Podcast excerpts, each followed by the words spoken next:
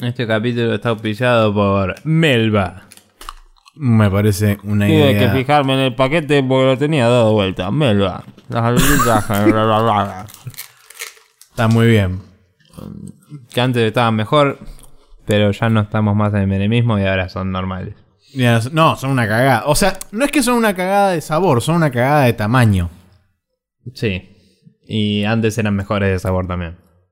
¿Te acuerdas cuando eran gigantes? Cuando era tipo. Y encima nosotros éramos más chicos y nuestras manos eran como. ¡Hola, soy nene! Y era como la mejor galletita de tu vida.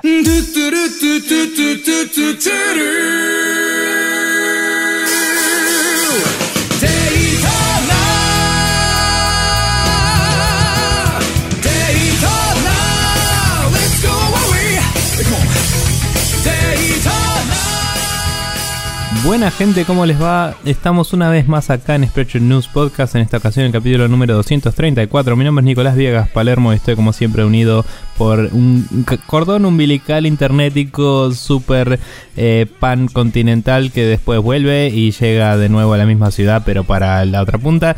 eh, con el señor Maximiliano Carrión, ¿cómo estás Maxi?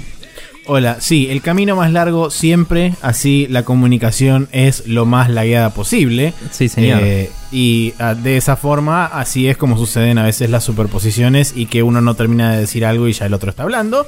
Son cosas que suceden hoy en la era digital y que se solucionarán el día que tengamos eh, conectados cables a lo Matrix y digan I know Kung Fu y todas esas cosas. Sí, o quizás si tenemos un átomo que está en un quantum de entanglement con, entanglement con el otro y flasheamos eh, Illusive Man así todos los días. Claro, también. Charlamos un rato sobre, eh, sobre civilizaciones antiguas que vuelven a destruirnos. Bien. Eh, vamos a saludar a toda la gente que nos pasó a dejar comentarios y todo eso. No sin antes decir que hace calor de nuevo y la concha de la lora mátense todos. Pero volviendo a lo que nos compete, Sí. gracias a todos por sus comentarios y por eh, mandarnos mail, por escribirnos en Twitter y todas las cosas. Em, Tenemos agradecimientos para Ted Cord, Jorge Peiret, Guillo Leos que compartió nuestras aventuras, desventuras eh, hitmanísticas por su Twitter y automáticamente tenemos más seguidores porque es un pibe muy mediático. Eh, Matías Paz que dice que siempre que mencionan la Vita es para sacarle una feature últimamente. Eh, Francisco Sarmiento, Santiago Boy que nos hace notar un pifie que tuvimos en el sitio y Seba Rocco que también pasó y comentó en eh, Sí. un post en Aspep si no me equivoco.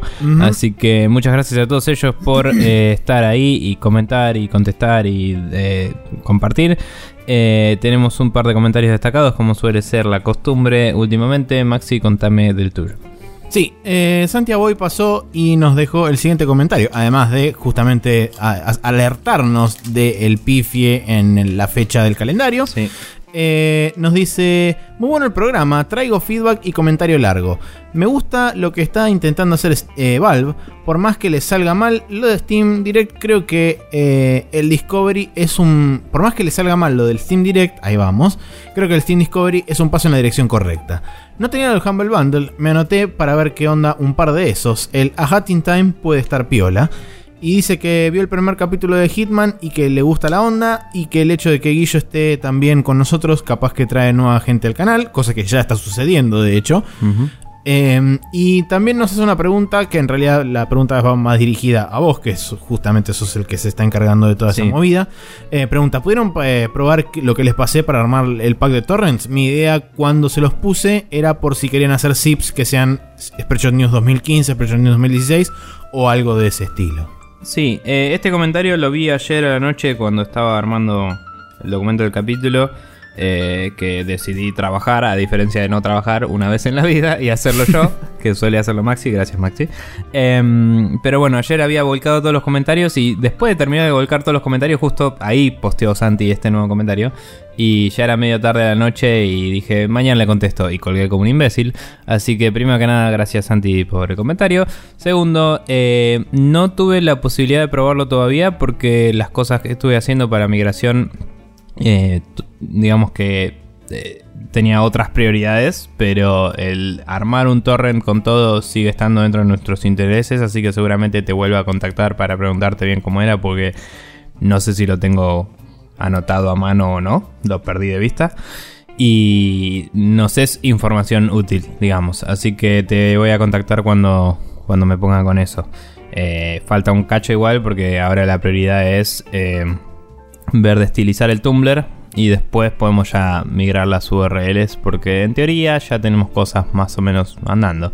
Eh, también me falta una boludez de, de algo que genera el feed que lo tengo a medio hacer y tengo que hablar con un amigo que me estaba ayudando con eso porque JavaScript no sería mi lenguaje de en el que más tengo experiencia, ni de mi preferencia, ni es un lenguaje, en realidad es una poronga. Pero no importa, esa es una discusión para gente nerda aparte.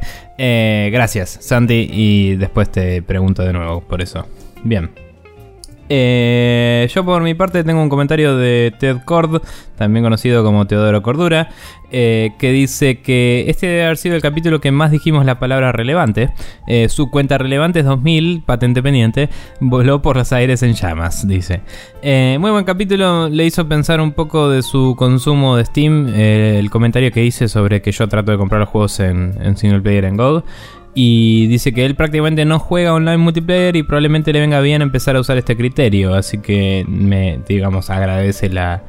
Agradece eso y nos manda un abrazo y nos dice un abrazo Beardos, eh, que me parece simpático. Em, nada, sí, yo creo que GOG es una alternativa muy buena a Steam. de todas las alternativas que hay, diría que es la mejor, personalmente hablando. Eh, y no solo porque lo hacen eh, polacos eh, lindos que hacen Witchers también, sino porque tiene precio, calidad, el mejor ofrecimiento que hay hoy en día me parece. Muy buena atención, muy buenas garantías de si no te anda te devolvemos la plata por un mes, o sea, es bastante zarpado. Sí, además tengamos en cuenta que dentro de todo tiene un buen mix entre cosas indies, los juegos clásicos, eh, como originalmente nació GOG, eh, y también este, nuevos lanzamientos que, si bien son los menos a nivel, digamos, eh, tamaño de juegos a referencia AAA y demás, muy de a poquito están teniendo cada vez más. Sí se están concentrando bastante en juegos, digamos, AA o juegos indies grandes. pero, digamos, para otras alternativas también hay que recordar, como hablábamos justamente la semana pasada, que existen itch.io, que de hecho no me acuerdo dónde fue que hablaron de esto. Creo que fue en el, en el, en, el, Jam Podcast. Me parece. Eh, el Vizcas todavía no lo escuché, así que. O sea, el de esta semana. En el Vizcas em, me parece que específicamente contaron más la respuesta directa que tuvieron personas de itch.io. Que básicamente dijeron: nuestra plataforma es gratis, eh, úsenla tranquilos.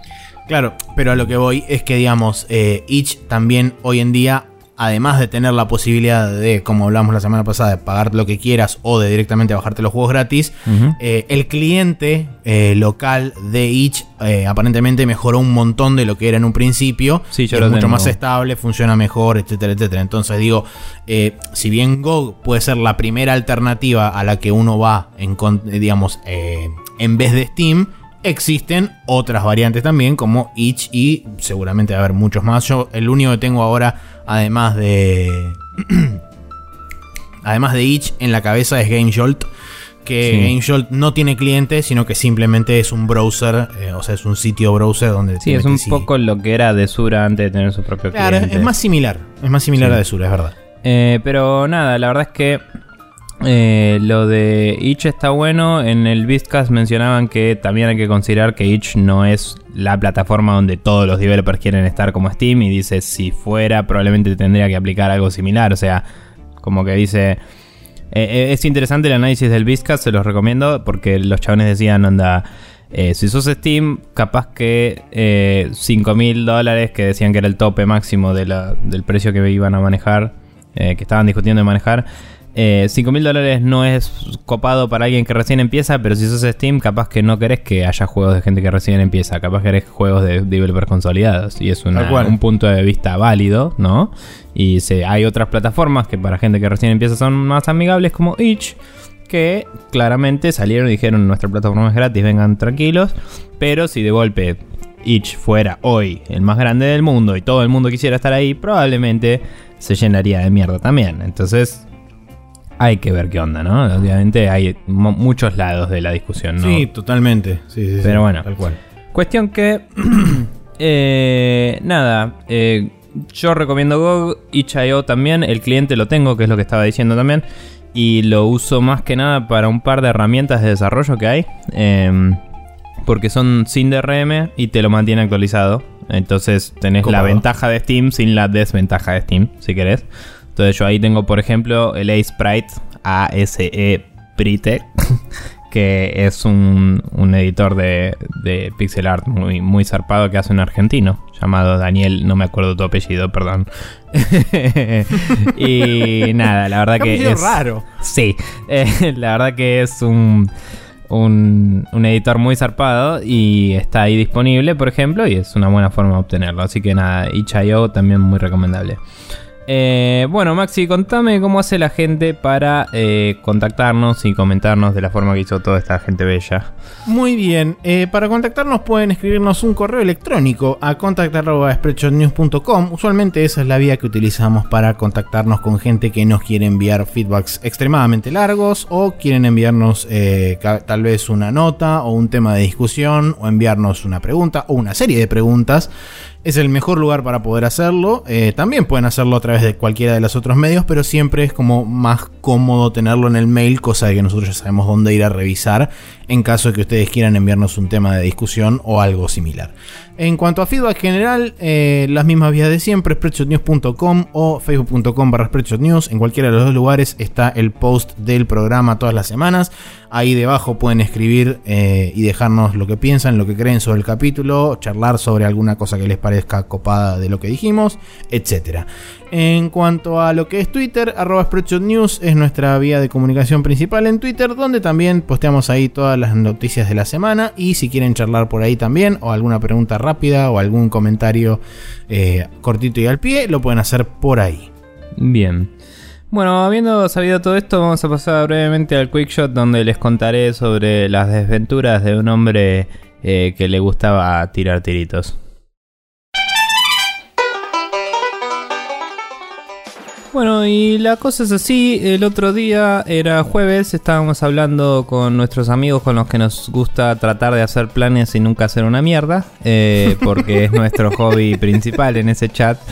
Eh, sobre todo gracias a nuestro querido amigo Nicoco que le gusta no confirmar una mierda nunca y después cada vez que propone algo decir, ah, hoy no puedo. Eh, pero esa vez sí pudo y salió ir a ver eh, John Wick 2. Yo fui Eh, ayer. Así que bien, ahora hablaremos. Nada, Sí. fuimos a lo de Nicoco con el señor Mati Coco. Eh, jugamos un juego de mesa que voy a agregar a la parte de los jueguitos que estamos jugando, así comento también porque estuvo bueno. Y después fuimos a ver John Wick 2 y la pasamos súper increíblemente zarpado. Aguante todo, aguante la vida y la muerte y eh, Keanu y eh, la- los tiritos. Sí. Eh, bien. Es increíble como cuando ves John Wick 2 decís, esto es más Hitman que cualquier cosa que hayan hecho de Hitman. Sí, yo salí y dije, esta es la mejor película de Hitman que hay en la vida, básicamente. y, y de otra cosa también, dije, no me acuerdo O sea, qué. yo para mí, yo cuando lo vi fue como Hitman más Matrix, pero Matrix a nivel en cuanto a tiritos y eh, coreografías de ese estilo. Hmm. Sí, no, no me acuerdo, le- me- no me acuerdo la frase que tiré, pero tiré, esta fue la mejor película de Bla que vi en mi vida y de Hitman también. Eh, Así, eran de dos cosas, no Claro. importa. Eh, pero, chicos, John Wick 2, Wicker Than Ever, eh, que no es su subtítulo oficial, debo decir, contractualmente obligado. eh, Es alta película, es lo mejor que van a ver en el cine en este año entero probablemente. Eh, hay que ver qué onda con Guar- Guardians of the Galaxy 2, pero son otro género, digamos. Pero si quieren pochoclo de acción, eh, no, no brainer, vayan, véanla. No voy a decir Sí. un choto más, eh, no necesitan saber más. John Wick 2, Wicked Than Ever, eh, no es su subtítulo, debo decir, contractualmente obligado. Y eh, me quedo a la espera de John Wick 3 de Wickerman, que tampoco va a ser el subtítulo, imagino, pero eh, ojalá. Eh, Nada, qué buena peli, aguante todo. Bien, Sí, muy, muy Ahora- mucho. perfecto, pasemos a hablar de jueguitos y dejémonos de joder.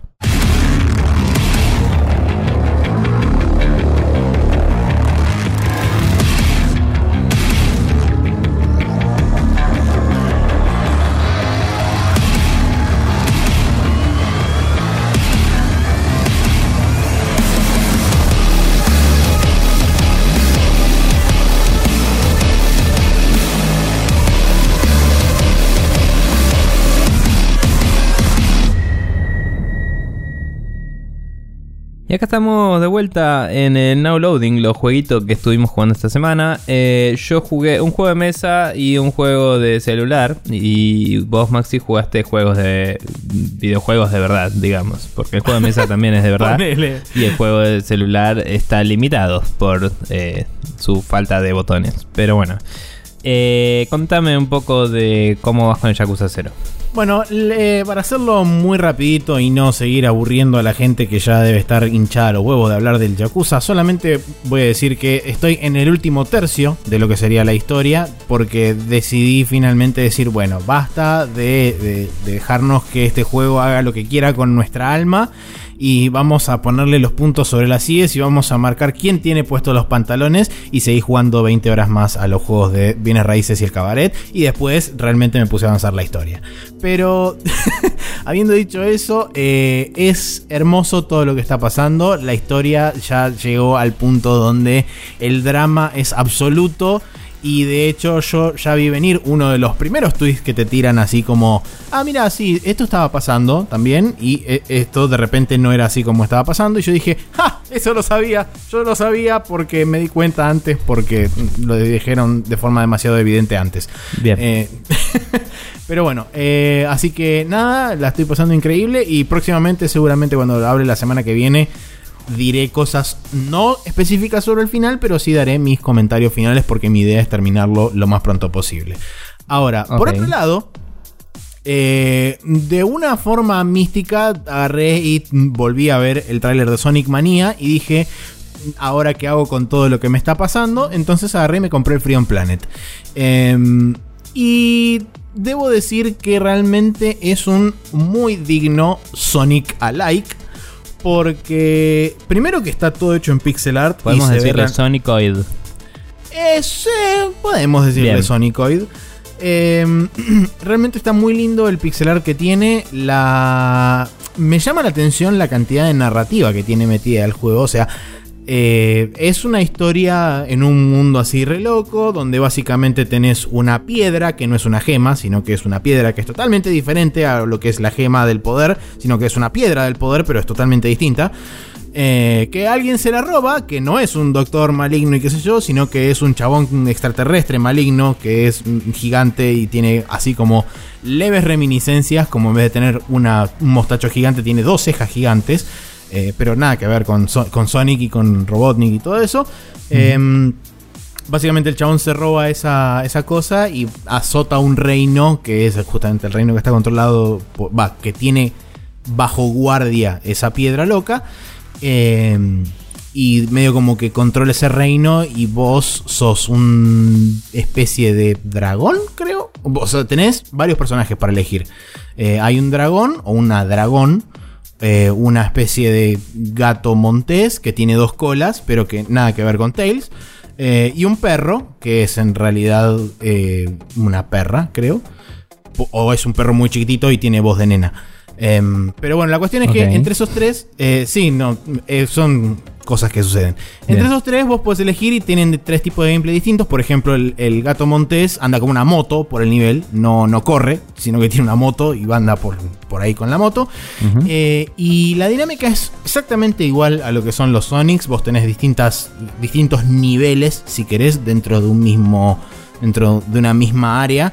Cuanto más arriba vas, más fácil es. Cuanto más abajo vas, más complicado y más trabado es. Más platforming tenés envuelto. Y cuanto más arriba vas, es más speed y vamos a correr para adelante. Igualmente son bastante laberínticos en sí los niveles y son muy largos comparados con los niveles de cualquier otro Sonic, digamos 2D estándar clásico. Em, porque son niveles que te toman alrededor de entre... O sea, en realidad no es que son largos, sino que por ahí lo que sucede es que como agarraron eh, las tres áreas de un de un Sonic, por ejemplo el Sonic 2, agarraron Sí. las tres áreas de un nivel y las pusieron todas juntas en un solo nivel. Entonces haces las tres áreas de una. Por eso tardás unos 10 minutos más o menos teniendo el, el- te aparece el timer y la cantidad de, de- de gemas que vas juntando por ahí, qué sé yo, que las gemas justamente te dan la posibilidad de que te puedan pegar varias veces. Em, y cuando llegas a... En, en realidad no, las gemas te sirven para otra cosa, no me acuerdo para qué. Bueno. Pero tenés hojitas que son la cantidad de veces que te pueden pegar. Eh, y, creo, y no son dos, como en Sonic, que cuando te pegan la primera vez te sacan los anillos y después te morís, sino que acá son varias veces. Pero la verdad que está, es muy interesante. Se nota, digamos, que es el primer juego o, o uno de los primeros intentos de los chabones. Y hay cosas que son medias toscas, un poquito así como medio crudas. Pero realmente es súper disfrutable. Los controles se sienten realmente muy bien. Cosa que era, digamos, mi preocupación principal. Un juego de este estilo de plataformas con, que envuelve bastante reflejos, eh, precisión en los controles y velocidad de reacción. Los Sí. controles, digamos que no son un obstáculo realmente a la hora de, de jugar y de controlarlo. Em, y es, es divertido, no solamente desde el punto de vista del gameplay, sino también desde, el- desde la historia, porque está contada como el típico Saturday Morning cartoon. Sí. Así súper super lighthearted y súper feliz y bla Tipo, bla bla. vamos a Y comer es panchos. ¿Eh? Y vamos a comer chili dogs y esas cosas.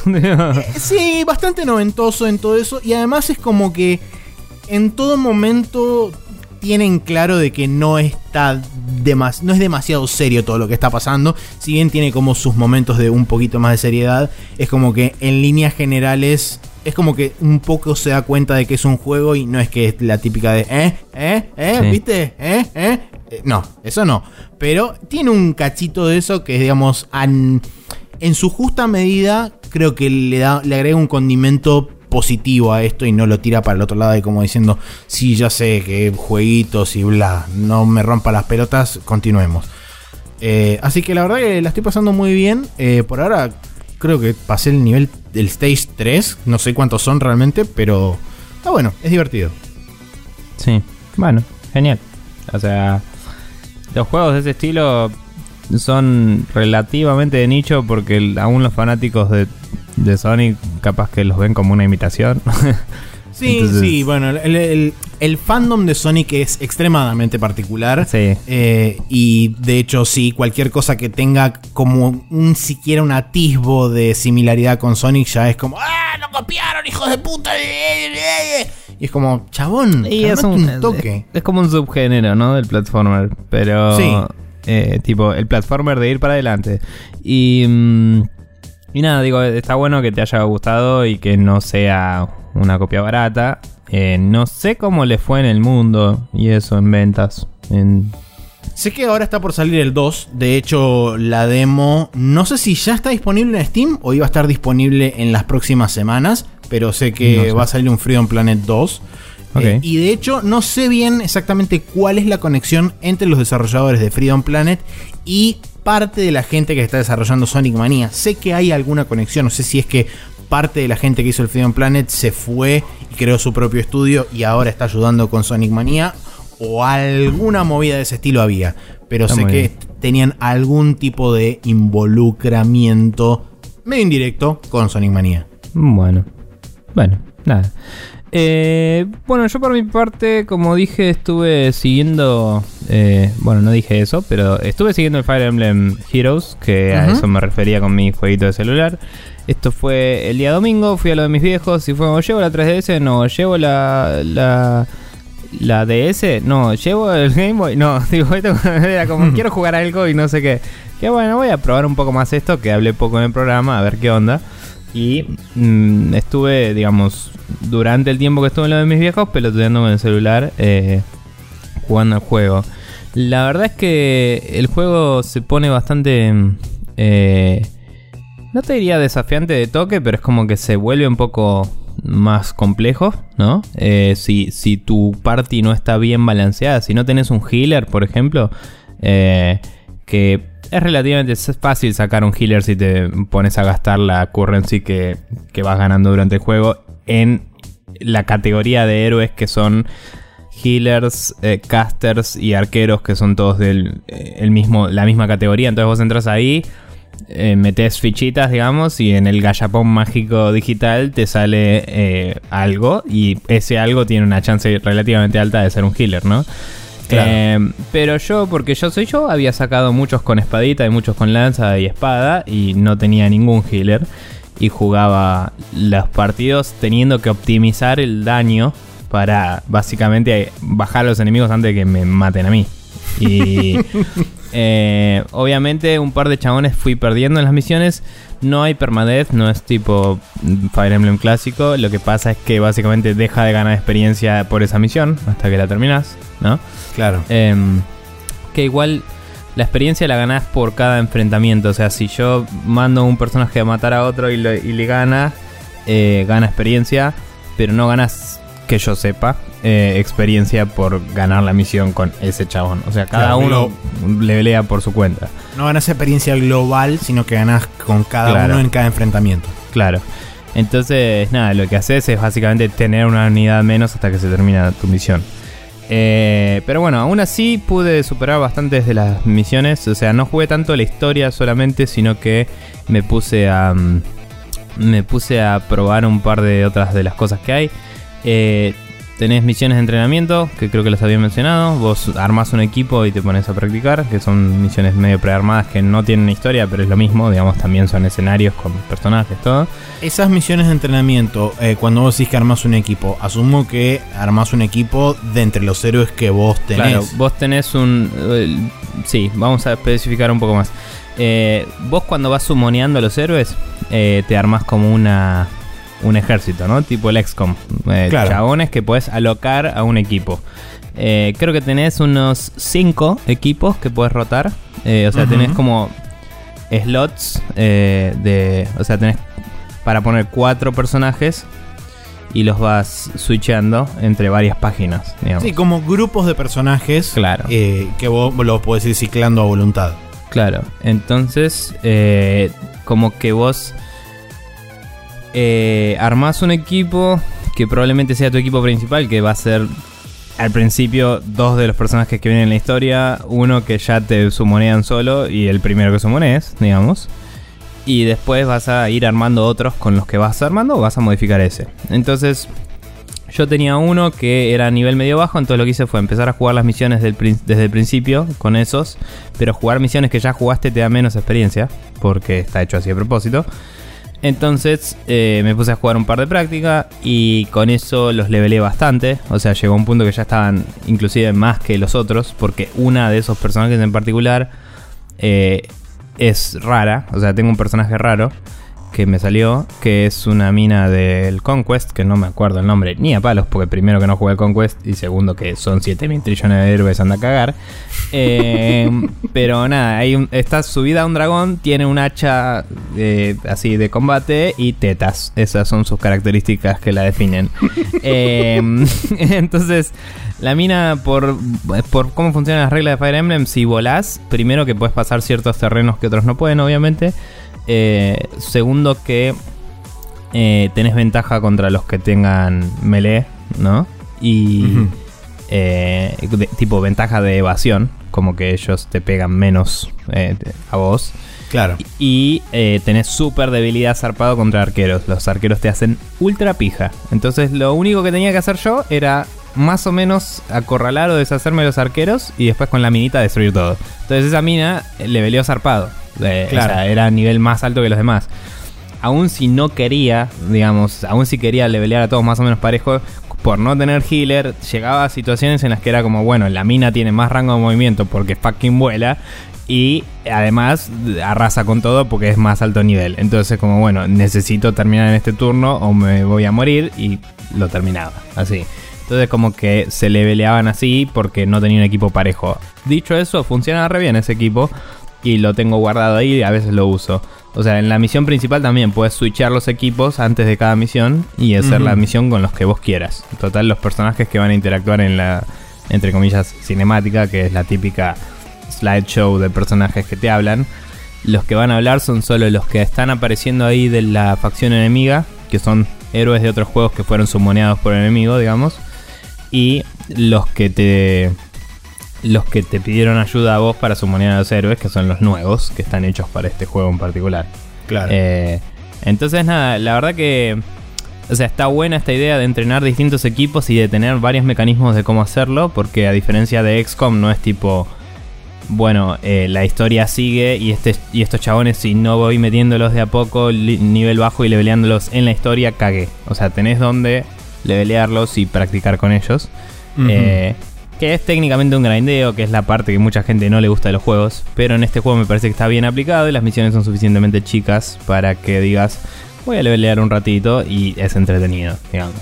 Eh, aparte por la simplicidad de las batallas, es como que por ahí no tenés super habilidades con los que son en nivel bajo, pero la interacción de una batalla zarpada y una batalla normal es la misma, ¿me entendés? O sea, es igual de satisfactorio, digámosle, ganarle a uno de nivel bajo con uno de nivel bajo eh, que a uno de nivel alto con uno de nivel alto. No es tipo, uy, mis chabones no tienen habilidades, entonces es en volante esta pelea. Es, eh, la estrategia sigue estando en el posicionamiento y en quién ataca a quién y en los tipos de daño y eso. Y está bueno cuando además tu chabón, tipo, justo tenía cargado el ataque y hace un ataque re loco. Y es como que te da una opción más de, ah, bueno, pará, este tiene cargado su ataque, entonces en vez de atacar a este, que lo tengo ahí, voy a atacar a otro contra el que normalmente es débil, pero lo va a hacer pija. Y te da como una acción extra, ponele, por decirlo así, una, una nueva beta por la cual ir, una ventaja estratégica. Perdón, tiré el micrófono a mierda. Eh, una ventaja estratégica. Entonces, eh, lo que decía es, eh, es el juego, el core del juego es las batallas y entrar y salir de, distintas batallas y misiones. Entonces, practicar es igual de satisfactorio y eso lo hicieron muy bien. además hay un modo, entre comillas, de duelos, ¿no? Que lo que haces es pelear contra equipos que armaron otras personas, pero controlados por una IA. entonces, en ese modo vos tenés otra currency distinta que es espaditas, que es cuántas veces podés pelear en ese modo seguidas. Ok. Eh, vos tenés siempre tres eh, al principio. Gastás los tres y cuando gastás los tres podés hacerle un refresh gastando una, un ítem que son tres espaditas así en una especie de cresta medieval, ¿no? Como si fuera un loguito de tres espadas. Y ese ítem te lo dropean en, las misiones y eso por ganar misiones. O sea, te, los van dando. Eh, entonces yo tengo un montón, la verdad, de jugar un poco el juego. Entonces no veo la necesidad de gastar plata. Pero si te enfocas mucho en un solo modo de juego, es como que te empieza a pasar que te falta un recurso y ahí es donde querés gastar plata. Ese es el enganche. En los niveles en los que yo estoy manejándome, todavía no llego ahí. O sea, eh, tenés que estar muy avanzado en la quest principal para que se te empiece a acabar la estamina, que es algo que es la típica energía de cuánto puedes hacer. Hacer misiones te cuesta estamina. Y en, la, y en las misiones de la quest va subiendo exponencialmente el costo de estamina. O sea, puedes hacer varias veces las misiones del principio para practicar, pero si quieres seguir la historia va a ser cada vez más caro. Y cosas así, entonces es como, igual el replenish es muy rápido dentro de todo, o sea, cada 5 minutos o 4 minutos, eh, te sube uno de estamina. Y con dos de estamina puedes jugar las primeras misiones, ponele. Entonces, jugás un par de misiones y para cuando salís ya, ya subiste un par de estamina. ¿Me entendés? Claro, sí. Entonces, como digo, están los problemas, entre comillas, y, que las trabas que están en todos los juegos de free to play. Pero eh, tenés que estar jugando como un enfermo hijo de puta y jugando casi siempre al mismo modo para que te moleste. Si vas jugando todo el juego así alternado y de a ratos, no, no por ahí 5 horas seguidas, no vas a tener ningún problema. Eh, un amigo que lo está jugando medio obsesivamente que cada vez que el juego le notifica tenés esta mina, se mete y vuelve a jugar, eh, se topa con eso, que se le acaba eso. Y es como, bueno, vuelvo cuando me avise. Pero lo está jugando así, es tipo, bueno, cuando me avise vuelvo y listo. Entonces, es disfrutable igual. Nada, eh, la verdad es que las mecánicas están muy bien adaptadas, como había dicho. Las misiones ocurren en mapas chiquitos, que también lo había dicho. Eh, están bastante bien eh, armados. Ya vi varios escenarios repetidos. No sé si tiene que ver o no con el hecho de que tendré que progresar más en la historia para que aparezcan nuevos escenarios. o sea, no sé si está agarrando las misiones que ya gané para ponerme en las de práctica y eso, ¿me entendés? Mm. Em, y, y nada, y es interesante porque hay un par de escenarios que están pseudo scripteados, me parece. Porque en un par de escenarios que hay paredes y eso, como estás agarrando y no sé si invadiendo una fortaleza, ¿no? Pero atacando a alguien que está eh, en posición defensiva, pasa que los enemigos no avanzan y se quedan esperándote. Entonces tenés que ver cómo baitearlos, ¿viste? Como eh, hacer que, eh, que vengan hacia donde vos querés que estén o a donde vos tenés una ventaja. Claro. Entonces se vuelve interesante, no es que la inteligencia artificial es súper predecible y básica, sino que en algunos escenarios tenés que hacer una vuelta de tuerca para eso. Y nada, la verdad está, está muy bueno. Es, es una linda alternativa, ¿no? Para jugar Fire Emblem en el bolsillo. Eh, si no tenés una consola o si te da un poco de cagazo llevarlo en el bondi y esas cosas que pasan a veces. Llevar el celular en el bondi es mucho más normal, digamos. Así que nada, es Sí. entretenido. Y por otro lado, estuvimos jugando, como dije, en lo de, en lo de Nikoko, un juego de mesa que se llama Zombicide Black Plague, que es un juego que yo quería comprar y no había en stock eh, cuando lo quise comprar. Nikoko se lo compró y ahora lo odio profundamente. Y mm, está buenísimo. Eh, es un juego... Los Zombicide son varios juegos que fueron todos kickstarteados en... en bueno, Kickstarter. Em, fueron todos fundados en Kickstarter eh, hasta donde yo recuerdo, o al menos el primero y este. Eh, después hubo otros que no sé si salieron por el éxito del primero o si también fueron Kickstarter, ¿no? Pero tienen minia- miniaturas de zombies de muy, una, muy buena calidad, así en, en una cantidad muy ridículamente alta.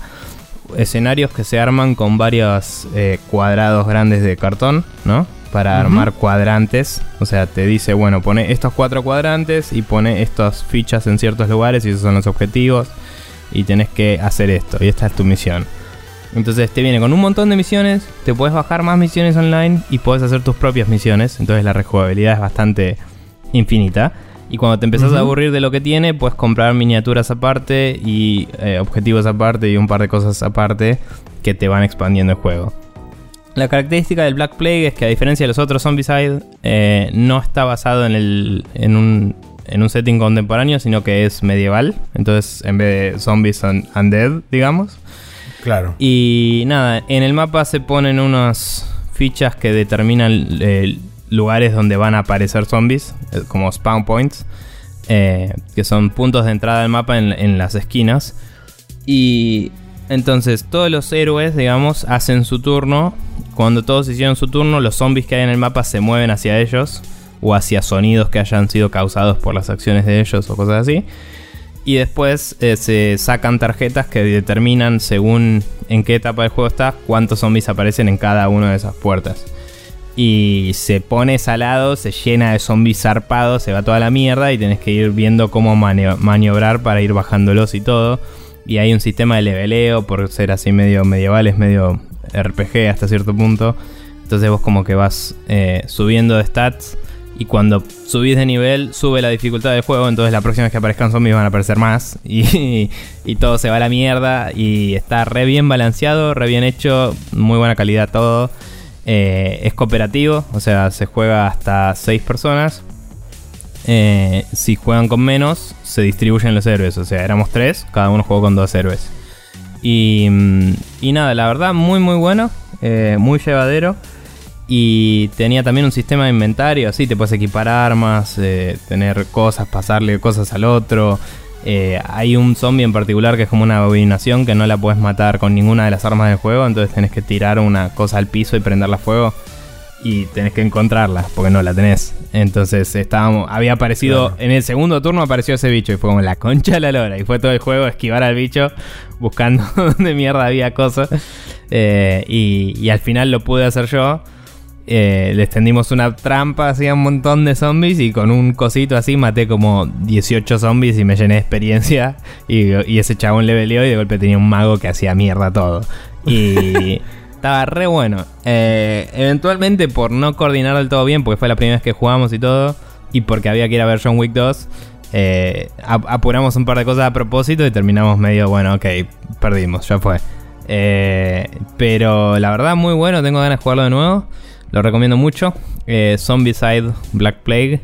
Y no es barato, pero es de esas cosas que las compras una vez y las jugás todo el resto de tu vida, ¿no?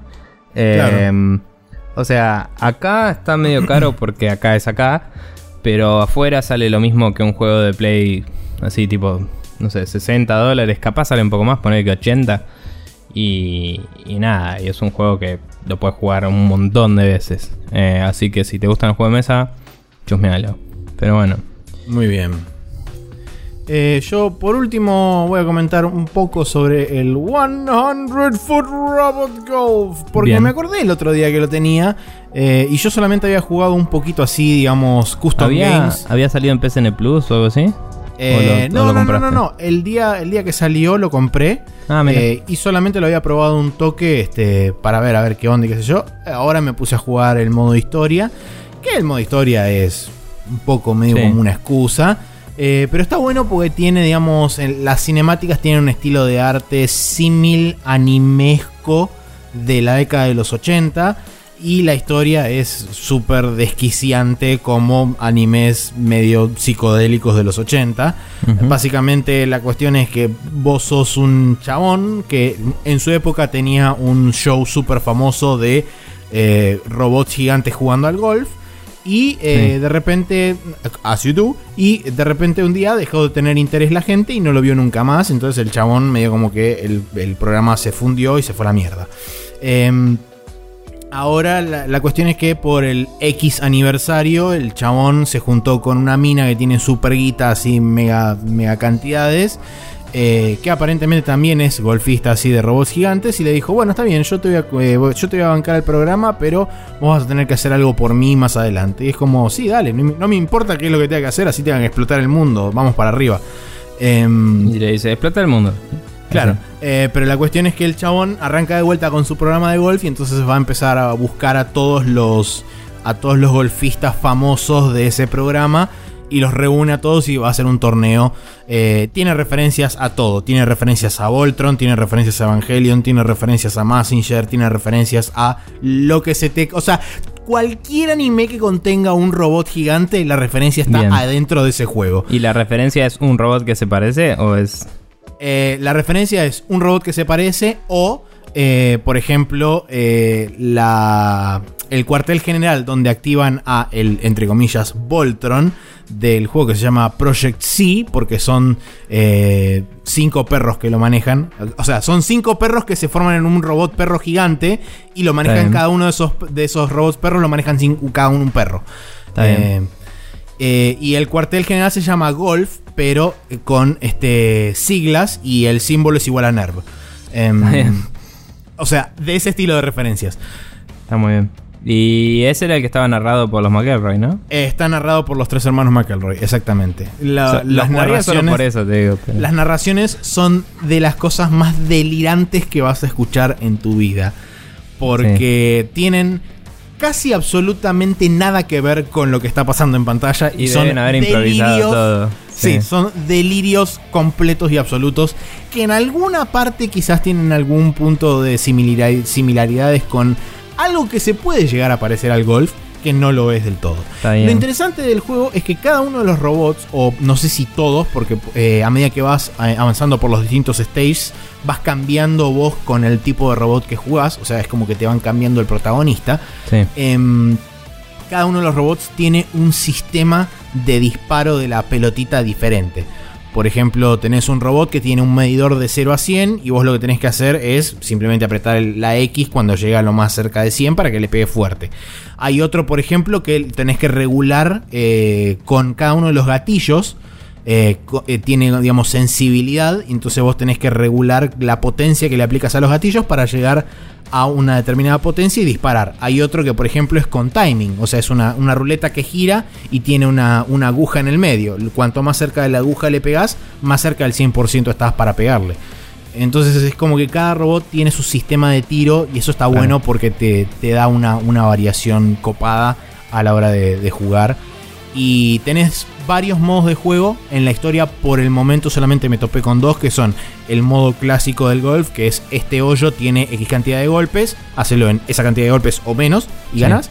Eh, y el otro es el primero que llega al hoyo gana. No importa la cantidad de golpes. Y no importa si al otro lo cagás a palos o le tiras un edificio en la cabeza o lo que sea. Ah, ¿tienen Eh, vida o, o lo le hace No, no, no. Lo que haces es interrumpirles el golpe. O, por ejemplo, si vos querés, Ah, tenés. están en este, simultáneo, digamos. Claro, los dos pueden, los dos eh, no es que se tornan, sino que los dos a la vez pueden tirar. Entonces vos, por ejemplo, podés tipo ponerte encima del o adelante del chabón y cuando le pega la pelota vos podés volar hacia arriba, interrumpir con tu cuerpo el, el tiro y que la pelota caiga derecho en el piso. Claro. O revolear un edificio al aire, o tirarle un misilazo a la pelota, o otras cosas. Está muy bien. Eh, Eh, La verdad que es muy divertido. Bien. Este estaba solo para Play, ¿verdad? Es solo para Play 4 por el momento. No. Me fijé a ver si estaba anunciado o si eventualmente iba a salir en PC o alguna otra plataforma. No decía nada por el momento, así Mm. que. Se me hace que es exclusividad de un año y esas cosas que a veces pasan. Porque Sí, era un juego indie que estaba publicado por Sony, me parece. Sí, además hay que recordar que este tiene soporte para PlayStation VR. Eh, no sé si el soporte será exclusivo en el caso eventual de que salga en PC o en alguna otra plataforma que soporte VR. Eh, Mm. Habrá que ver si en algún momento sale en otras plataformas. Pero por ahora está solamente en PlayStation Network y sale 20 dólares, creo. Está bien. No me acuerdo. Eh, bueno, no importa. Eso. Eh, 100 Foot Robot Golf. Para la Bien. gente que le interesa el golf entre robots gigantes y cagarse a palos y comentarios de los McElroy. Perfecto. Bueno, eso ha sido todo lo que estuvimos jugando en la semana y vamos a pasar ahora a las noticias en el Rapid Fire. Thank you.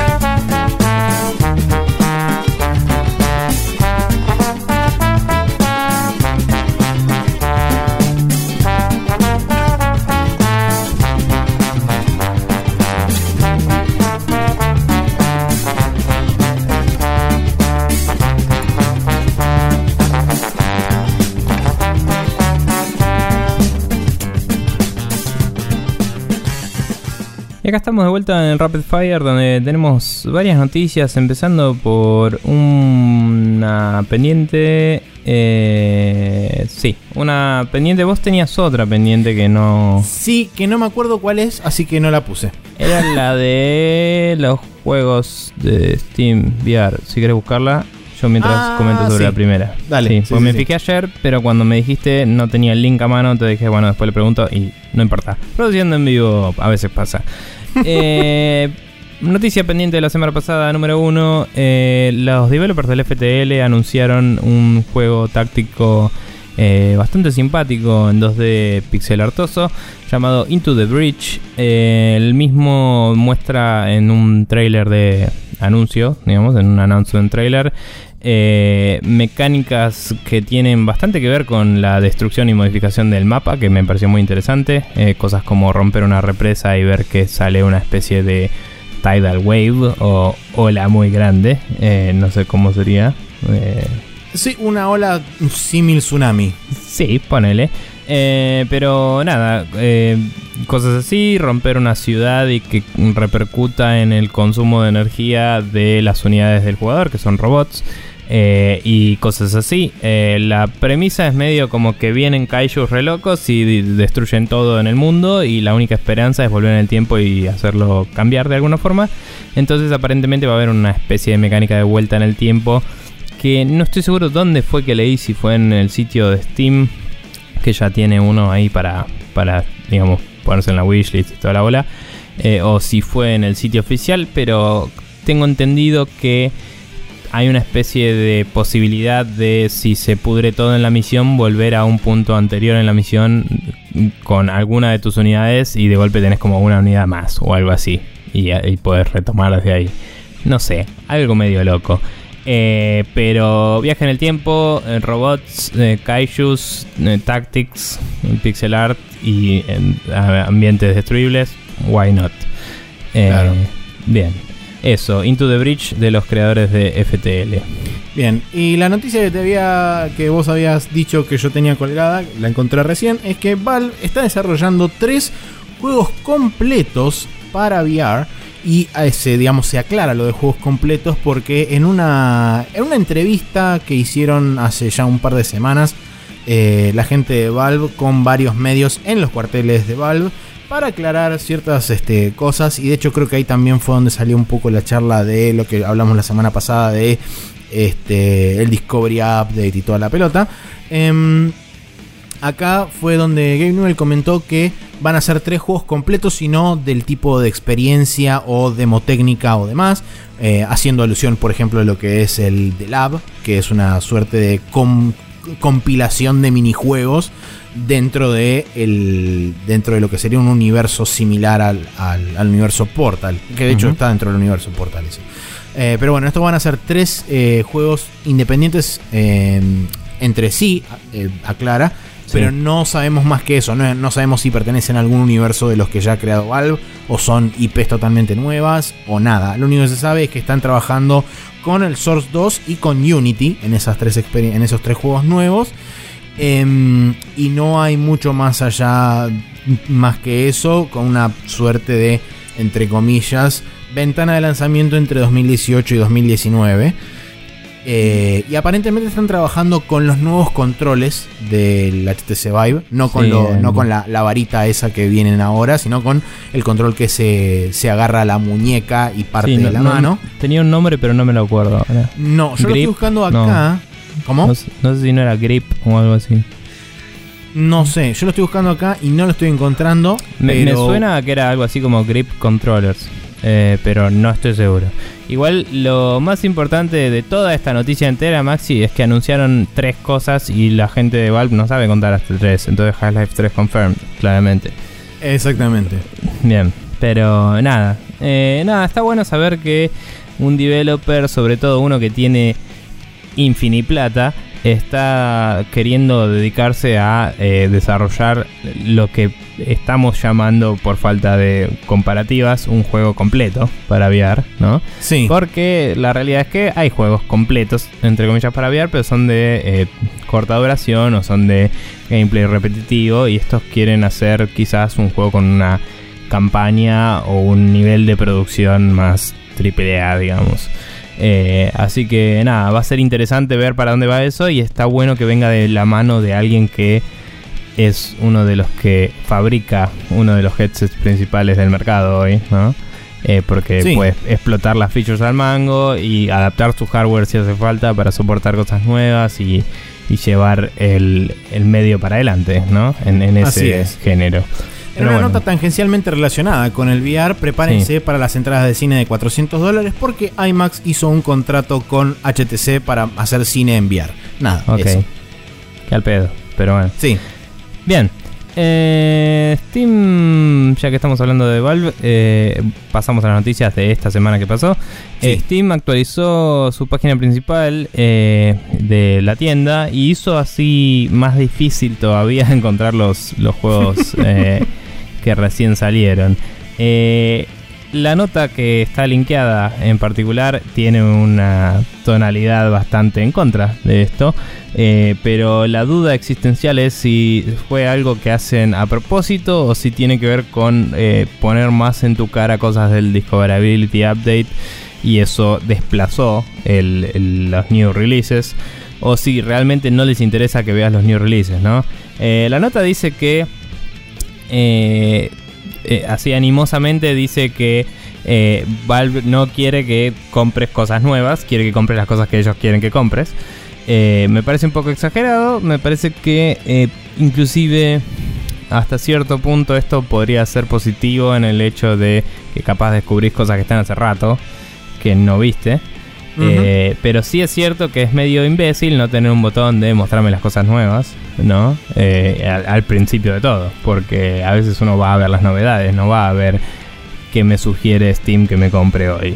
Sí, eh, hay, una segunda pata, digamos, del argumento del que estábamos charlando la semana pasada, que es toda la parte de lo que se refiere a no directamente Steam como como vendedor o como portal de venta de juegos digitales y otras cosas, sino digamos de la parte que hace referencia a ese, a ese, este, a ese store.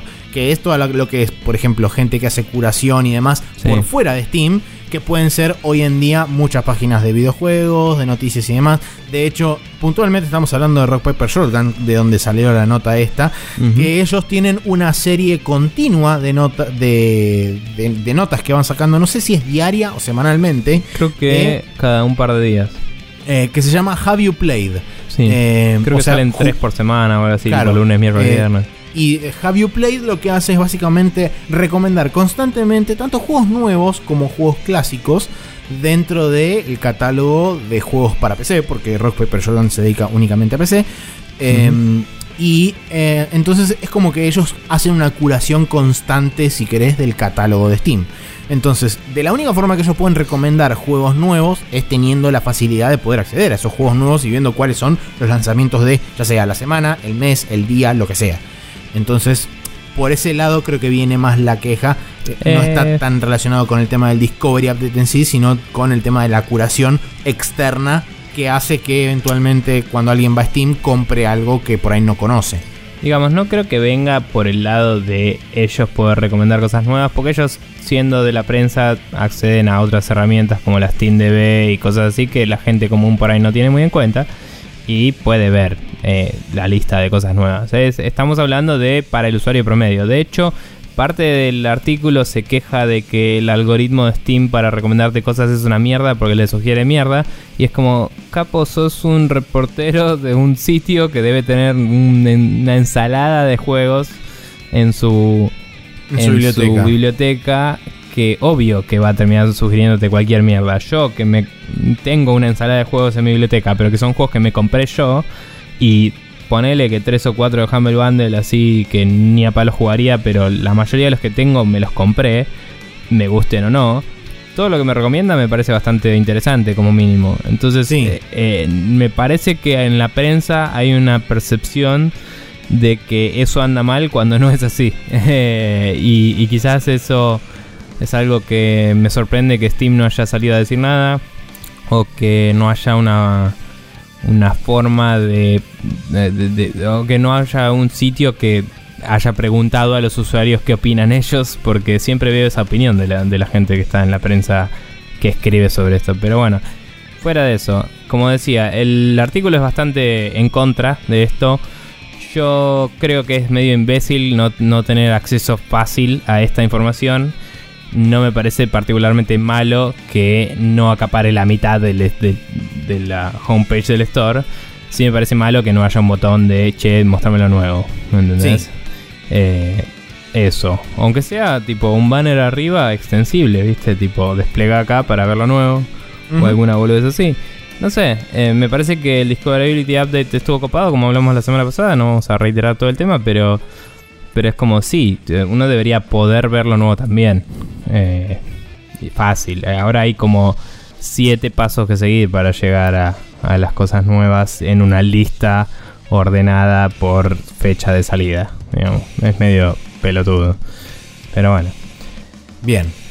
Eh, siguiente noticia que me toca a mí, ¿no? Sí. Sí. Eh, el- eh, Nintendo anuncia el Season Pass para el The Legend of Zelda Breath of the Wild a 20 dólares, que incluye dos piezas de DLC.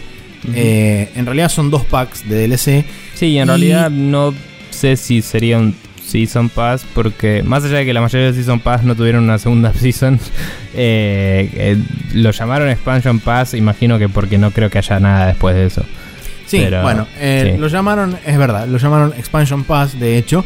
eh, y lo que contiene es lo siguiente: para el día del lanzamiento, si vos lo comprás, vas a obtener tres nuevos eh, tesoros, eh, tres nuevos cofres que van a estar desperdigados por alguna parte de. Ah, no, están en el Great Plateau, o sea, en el área inicial donde, donde Sí. vos arrancás con, con Link. Y contienen ítems, eh, useful items, o sea, ítems que te van a servir de alguna forma. Y también incluye una, una pieza de ropa en, en el juego a determinar. No sé si, si está listado en alguna parte, si, si se sabe qué es o no. Eh, Eh, había una, según dijeron, creo que fue en el Giant Viscas también, había una remera o, o- o túnica o cosa que te pones en el torso que tenía el logo de la Switch. Solo para Bueno. joder con tu suspension of disbelief. Porque nada, se estaban quejando justamente de eso. Es tipo, es medio imbécil. Tipo, no lo hagas. No, no está Bueno, está bien, ponele, sí, eso. Eh, y después el DLC Pack 1, eh, que va a salir en verano de 2017, o sea, nuestro invierno, agrega la cueva de los, de los trials, la cueva de los retos, Sí. eh, un nuevo modo hard, que eso es lo que dice literalmente. Y un additional map feature, o sea, un, un feature extra en el mapa que hace algo. Eh, y el DLC Pack 2, que sale en invierno de 2017, o sea, nuestro verano, teóricamente, va a traer una nueva historia original, un nuevo dungeon y este, challenges adicionales. Sí. Todo eso es lo que te va a traer este expansion pack de 20 dólares. eh, que bueno, eh, como ya dijimos, está disponible ya para preordenar de forma digital. Y asumo yo que la Super Mega Collectors Super Wachi Ultra Pija de Wi- Switch traerá también esto metido adentro. Aunque no sé si eso sea. Este, si eso está confirmado por alguna parte o no. Eh, la verdad no sé porque no estaba listado cuando listaron las cosas que incluía y capaz que esto fue posterior al anuncio y es como, nope, tenés que comprarlo aparte. Eh, sobre esto hay mucha gente que ya estaba friqueando por el hecho de que dijera un modo hard nuevo porque la gente es como, no, pará, ahora sea que el New Game Plus eh, no sé qué o, tipo, o un modo de dificultad es algo que debería estar en el juego, no sé qué. Hay que ver, para mí que va a ser un hardcore mode así de te morís y reseteás y a lo sumo tendrá algunos tweaks de dificultad eh, base, pero no sé, había alguien que había dicho que probablemente eh, sería como el, el Master Quest y digo, Master, el Master Quest, perdón, el Second Quest, digamos, que es el New Game Plus de Zelda. Y eso viene pasando desde el primer Zelda de todos, así que no creo que lo saquen del juego solo para ponerlo como DLC y enojar a todo el planeta. O sea, todos los Zelda tuvieron eso hasta donde yo sé, o por lo menos todos los que lo tuvieron, eh, lo tuvieron porque el primero lo tuvo, ¿entendés? Claro. Y, y nada, la verdad es que... Bla, eh, yo confío siendo Nintendo que los contenidos que tiene son realmente adicionales y que el juego va a ser eh, completo. No sé si va a ser sólido, ¿no? Porque no lo jugué, pero digo Sí. que va a ser un juego completo y armadito. Y los ítems del principio imagino que van a ser la típica de te doy una espada un poco más grosa o te doy unas botas más que te hacen correr un poquito más o algo así antes de tiempo y son únicas porque son tipo como un pre-order bonus, ¿no? O sea, es como eh, vas, abrís un cofre y es tipo, uh, mira qué cosa copada y seguro que hasta casi el final del juego te sirve. Tipo, hasta que de golpe vas a tener que agarrarte la Ultimate Armor of eh, Super Pijanes y la vas a tirar a la mierda. Claro. Bueno. No sé. Sí, el, lo único que yo, digamos, le criticaría a esto es el, el fraseo que utilizan justamente para comunicarlo. Eh, ¿Podrías, de última, eh, explicarlo un poco más claro? Capaz que a riesgo de spoilear algo, no sé directamente si de la historia o Mm. qué, lo pusieron así. Pero me parece que tendría que haber sido por ahí un poco que más. es un map feature que Cla- es un- exactamente. Sí. Y aparte también es muy muy Nintendo que te tenés que comprar un DLC que te va a dar eso y después acceso a otro y no te los venden por separado. Ah, eso claro, eso también había que aclararlo. No los Sí. venden por separado. Solamente si vos querés comprarte solamente la parte de la historia y el, el nuevo dungeon y demás, que sería el DLC Pack 2, no lo podés comprar por separado. Tenés que comprar el Expansion Pass completo. Sí, que es me- medio imbécil porque ya lo hicieron separado y junto para el tanto el Mario Kart como para eh, el Smash Bros. Bueno, en Smash no eran todos los personajes, pero había un coso que era tipo vale por los primeros cinco personajes o algo así, no me acuerdo. Sí, había, creo que había bundles de personajes. O sea, vos comprabas de a 6 personajes, una cosa así. Claro, entonces es como que es raro porque ellos ya lo hicieron, digamos, mejor. Pero no sé, la verdad es esta. Cómprate el Zelda si querés, jugalo y si te gusta, cómprate lo demás. Y si no querés, no lo compres y no compres una mierda y listo. Claro, Vale la pena también aclarar que el Expansion Pass también va a estar disponible para Wii U y aparentemente, sí, recién leí ahí en la nota que la remera es una remera con el logo de Nintendo Switch o una túnica con el logo de Nintendo Switch y esa misma túnica va a estar en la versión de Wii U también. O sea que no solamente en la versión de Wii U te rompe el Suspension of Disbelief, sino que además te ponen el logo de una consola que no está jugando el juego. Perfecto. Bueno, y la siguiente noticia tenemos, eh, continuando con Nintendo, que la Switch finalmente va a agarrar las eh, compras y descargas y las va a asociar a una cuenta y no a una consola. Lo Bienvenido cual, 2007. Sí, lo cual hace que... O a, de, de, de 2003 cuando salió Half-Life 2. no, no, sé. claro, Pero, sí, sí, o antes cuando salió el Counter 1.6. Pero nada, whatever. Eh, nada, la verdad que está. Es una noticia que alegra a todo el mundo. Eh, que podría estar preocupándome un poco ahora cuando estoy tratando de entrar a ella para leer si hay algún detalle más y dice 404 y no está ahí. Oh, Así no. que no sé. Eh, pero nada, eh, hasta el momento de nuestra grabación esto seguía siendo verdad. Vamos a ver qué pasa. Sí. Pero um, nada, era una nota de Eurogamer. ¿Querés contar un poco de lo que estaba diciendo la nota en particular? Sí, básicamente la nota es un desprendimiento justamente de la adquisición temprana de un usuario que ya tiene la Nintendo Switch dos semanas antes Sí. de lo que debería tenerla cualquier persona normal, porque vaya a saber uno por qué. La cuestión es que el chabón subió varios screenshots y subió un video mostrando la interfaz de la, de la Nintendo Switch mientras la Sí. iba configurando por primera vez y demás. Y justamente una de, los, una de las secciones, que es la parte, ahora no recuerdo exactamente qué parte de la configuración, pero era una parte de la configuración, em, mostraba un texto bastante largo que hablaba sobre el eShop y demás. Y justamente de lo que hacía referencia era que eh, esencialmente decía que a partir de ahora las compras se iban a asociar a la cuenta que está a- o a las cuentas, mejor dicho, que con la que se realizaban las compras, de forma tal que si uno tenía cualquier problema con la consola o lo que sea, uno se iba a poder rebajar todo ese contenido en otras consolas con el simple hecho de loguearse con su cuenta. Eh, eh, eh, la excepción, por supuesto, como en cualquier otro sistema de, de descargas digitales, la excepción era que si el juego ya no estaba disponible de forma digital, no iba, no iba a poder ser bajado. Eh, lo cual es un toque preocupante ahora que lo pienso, porque aunque vos lo hayas comprado, si ya no está disponible, no te lo puedes bajar. Sí, sí. Sí, hay O sea, que, hay eso que es lo ver- que yo entiendo. Hay que ver todos los detalles bien. El video de ese tipo estaba dando vueltas, no sé si lo habrán dado de baja. Imagino que este 404 por ahí es Nintendo diciendo, che, no reportes sobre cosas que no anunciamos o algo así. Es muy Eh, posible. Que ya han pasado cosas así antes del tipo, bueno, técnicamente no me puedes decir qué hacer, pero si no lo hago, tal vez dejas de mandarme jueguitos, así que voy a hacerlo.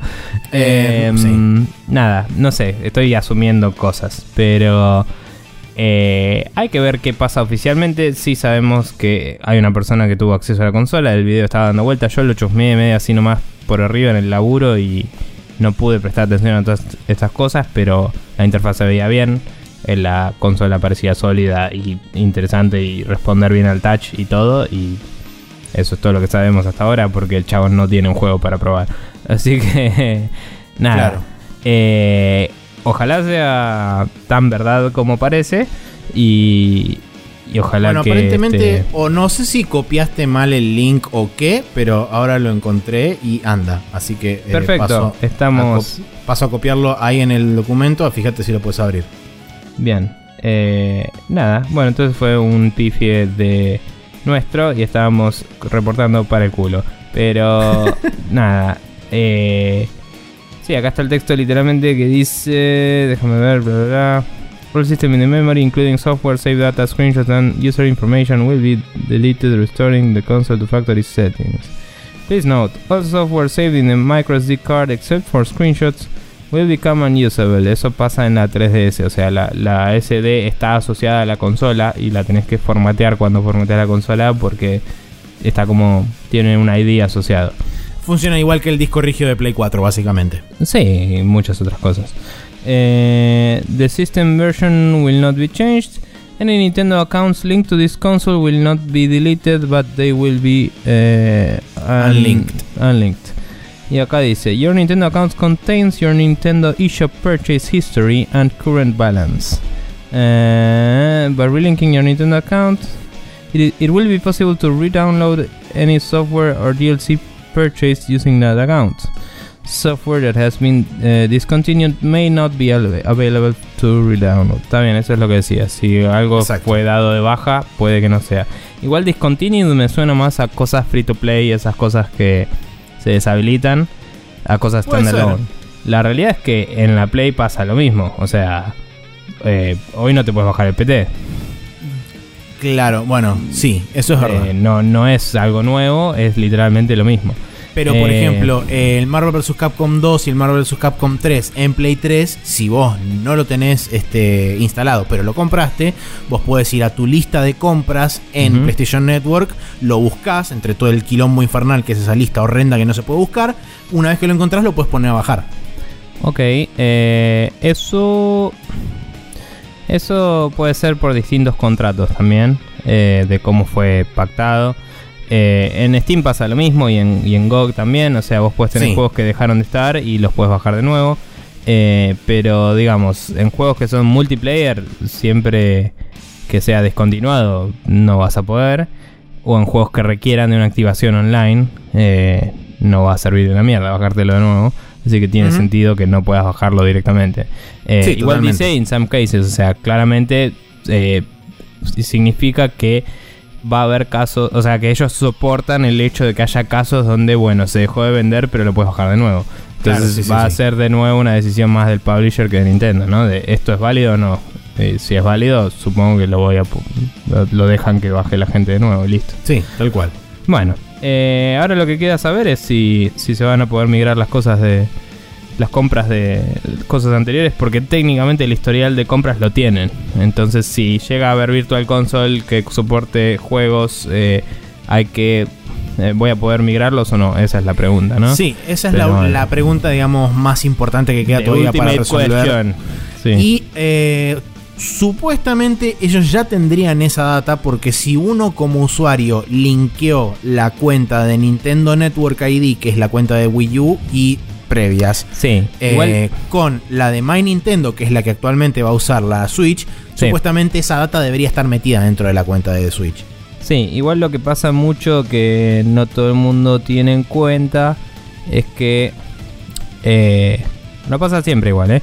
Pero pasa que algunos de los de los juegos de Virtual Console de Wii y de Wii U y de 3DS son ROMs distintos. O sea, a veces los toquetean para que eh, no sé, o los vuelven a traducir o les eh, toquetean algo. Por ejemplo, el Castlevania de 3DS es el Castlevania Yankee con la música del, de Japón.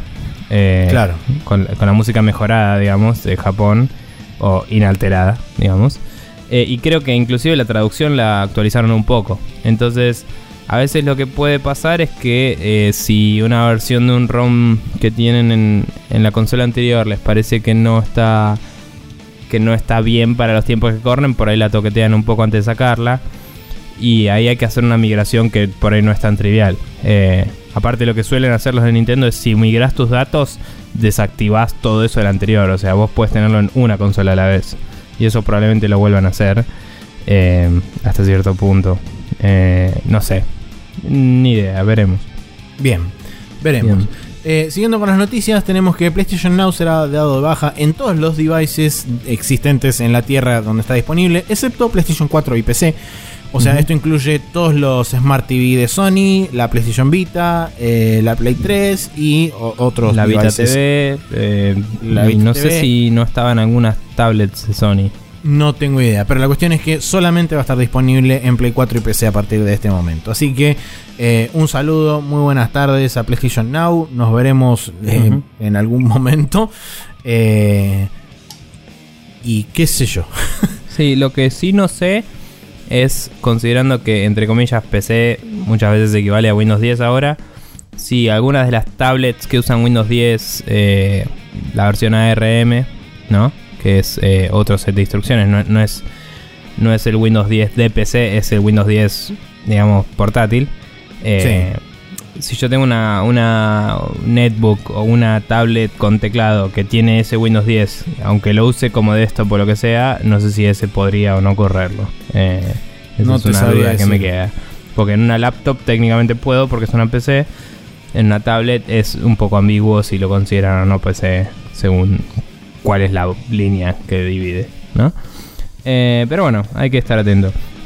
Eh, después tenemos otra de Sony que Crash Bandicoot In- Insane Trilogy.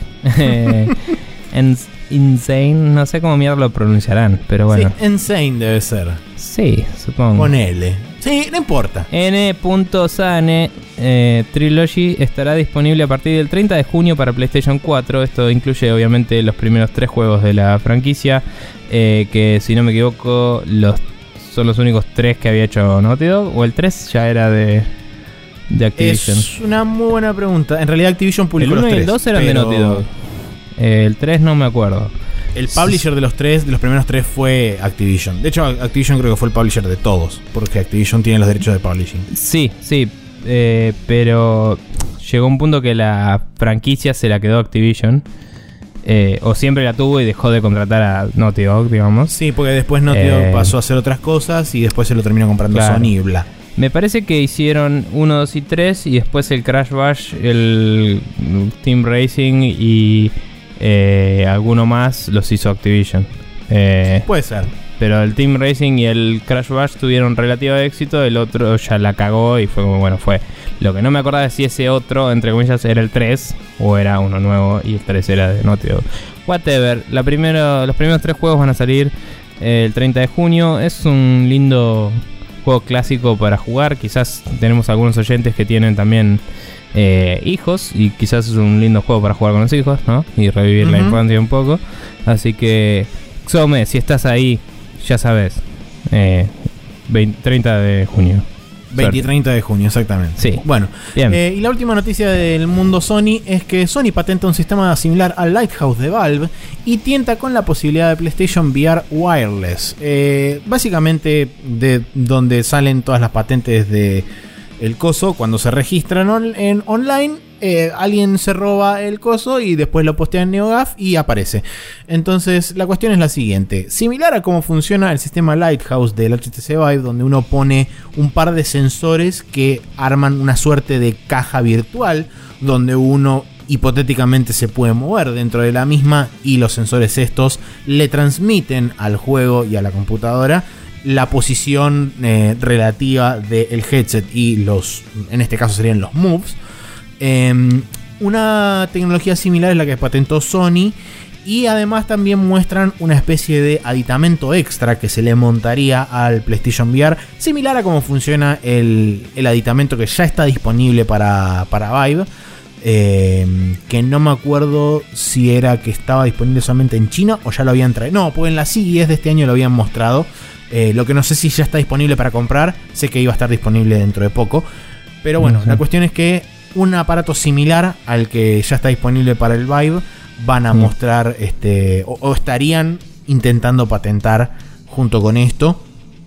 Lo cual, bueno, le daría muchísima mayor libertad a la gente que juega en PlayStation VR. Sí creo, eh, por lo que los comentarios de la gente en líneas generales que está probando el PlayStation VR, es que el sistema de tracking debería ser actualizado y esto le vendría muy bien. Y puntualmente hablan sobre lo, digamos, lo eh, precario o primitivo de los PlayStation Move a la hora de poder eh, funcionar como traductores efectivos de las manos a la hora de utilizar el VR. Sí, el, el problema también con el Move es que usa una cámara que tiene dos lentes, pero es una cámara normal. Eh, o sea, no tiene una detección infrarroja, ultravioleta o cosas no, así. no, no. De hecho, lo que sucede es que cuando Eh. vos te das vuelta y le das la espalda a la cámara, la cámara se vuelve loca y el juego también porque no entiende qué está pasando. Eh, ¿Te referís a que pierde de vista un brazo o el otro? ¿O que es.? es- no, no, no sé. Cuando vos te, por ejemplo, cuando vos girás, porque ponerle que en un juego tenés que girar, una vez que vos pasás Ah, el determinado headset, ángulo, no, solamente con el headset, sino que también con los move en las manos, eh, una vez que pasás determinado ángulo, es como que la cámara deja de detectar los LEDs y los sensores que tiene todo. Y el juego como que enloquece. Y entonces a vos cuando estás mirando en- dentro del headset en, en tu viewport, es como que se empieza a volver todo loco y Sí. vomitas por todos lados. Perfecto. Eh, no, pero la realidad es que, eh, como decía, es una cámara que comparada con eh, por decir algo, un Kinect, ¿no? Que tira unos... eh, una proyección 3D de puntos eh, infrarrojos que mm, hay muy pocas luces que las interfieren en, en el uso cotidiano, ¿no? O sea, si no tenés el sol en tu cara, no, no pierde Sí. mucho la mm, confiabilidad, digamos. Eh, o el, los que usan el, el Oculus y el, y el Vive, creo que son también infrarrojos. No estoy seguro. Eh, pero bueno, la, la falta de esos dispositivos justamente le, le juegan en contra y está bueno que se le agreguen. Por un lado, la estrategia de. Eh, o sea, no sé si es a propósito o si fue como, bueno, mejoremos esto para el futuro. Pero la, la estrategia resultante de te vamos vendiendo de a cachos eh, la experiencia VR. Sí. eh, le juega a favor en el sentido de vos ya tenés el casco VR y podés ir y actualizar tu experiencia por relativamente poca plata. Pero también significa que tener la experiencia completa desde viniendo desde cero, tenés que desembolsar una cantidad de plata que empezás a considerar, che, capaz que me conviene juntar más y me hago una PC y a la chota. Tipo, no, Sí, no pasa sé. que todo, todo depende de qué es lo que Sí. busques vos como cliente de eventual Sí, experiencias VR. Pero capaz decís, bueno, ¿sabes qué? En vez de comprarme todo esto y, y tener una, eh, una PSVR, eh, voy a, no sé, actualizar mi PlayStation normal a una Pro. O si no tengo ninguna, me voy a comprar una Pro y jueguitos y se van a cagar todos. O lo que sea. Igual, si tu objetivo es tener una PlayStation y les compras cualquier cosa a Sony, Sony es feliz. Pero lo que digo es, la, el precio total de mantener PlayStation VR se vuelve bastante más caro. Eh, no, hay, no hay números de esto todavía, obviamente, pero digo, estás agregando hardware donde antes no hacía falta. Y em, lo, lo que sí tiene bueno es el poder decir, bueno, funciona con algo base, barato, que inclusive podés reusar cosas que ya tenías. Si, si no las tenías, es relativamente barato igual. Pero si querés todo, tenés que desembolsar bastante. Eso es lo que digo. Sí, Eh, sí, por supuesto. Y pero bueno, fragmenta un poco a los developers también. Es como, ¿qué onda? ¿Puedo asumir que vas a tener esto o no? Eh, eso hay que ver cómo Sí. resulta en el futuro. O sea, ¿va a incrementar la precisión de cosas que ya existen o hay consideraciones aparte que tener? ¿Me entendés? Eso es una pregunta eh, interesante de contestar. Porque si significa que le va a agregar 360 grados, como decías, eh, que no se podía, puede haber juegos que lo necesiten de ahora en más y ya te estás fragmentando la audiencia. Eh, nada, eso. sí, o hay juegos que por ahí no lo soporten de entrada y que los tengan que parchear para que Claro. soporte este nuevo, este nuevo, este nuevo método. Sí. Eh, bueno, por último tenemos una noticia de Microsoft que dice que se anunció la fecha de la conferencia de L3 para el domingo 11 de junio a las 19 horas, justo antes de la 3, así que sería una conferencia no de la E3. Eh, estas son las 19 horas de nuestro país, Argentina. Em, y nada, se prevé que se hable de la Scorpio y probablemente Mucho. se la muestre. eh, y ojalá que algún juego eh, capaz de empujar ese hardware, porque si no estarían un poco en el horno. Eh, Pero bueno, nada, después de la cancelación del, del juego este Scalebound. del Scalebound y de, de una eh, performance medio medio del juego este de el Record y todo eso es como que hace rato que no la, no la vienen pegando los muchachos de Microsoft, eh, excepto por el Forza quizás. Y nada, como que les hace falta un caballito de batalla para empujar la nueva consola porque no hay mucha razón para, para el upgrade, sino. Así, Así que es. vamos a ver Eh, qué pasa. En noticias relacionadas, Bethesda, que históricamente, históricamente desde hace dos años atrás, eh, viene haciendo sus conferencias el día domingo, dijo que también va a hacer su conferencia el día domingo y que esto no tiene, digamos, eh, no les impide eh, hacer su conferencia el mismo día, o sea que calculo que será a eso de las 10, 11 de la noche, como usualmente lo suelen hacer, que es súper tarde y se cagan todos y yo me voy a ir a dormir. Eh, bien, eh, calendario de esta semana que está a punto de pasar porque en realidad ya arrancó y hoy es martes. Eh, el día justamente, martes 21 de febrero, tenemos el Berserk and the Band of the Hawk para Windows, PlayStation 4 y PlayStation Vita, el Halo Wars 2 para Windows y Xbox One y el Is Origin para PlayStation 4. Bien. Eh, bueno, eh, habiendo dicho todas estas cosas, vamos a pasar al tema de discusión principal de el día de la fecha que tiene que ver un poco con números y ventas digitales.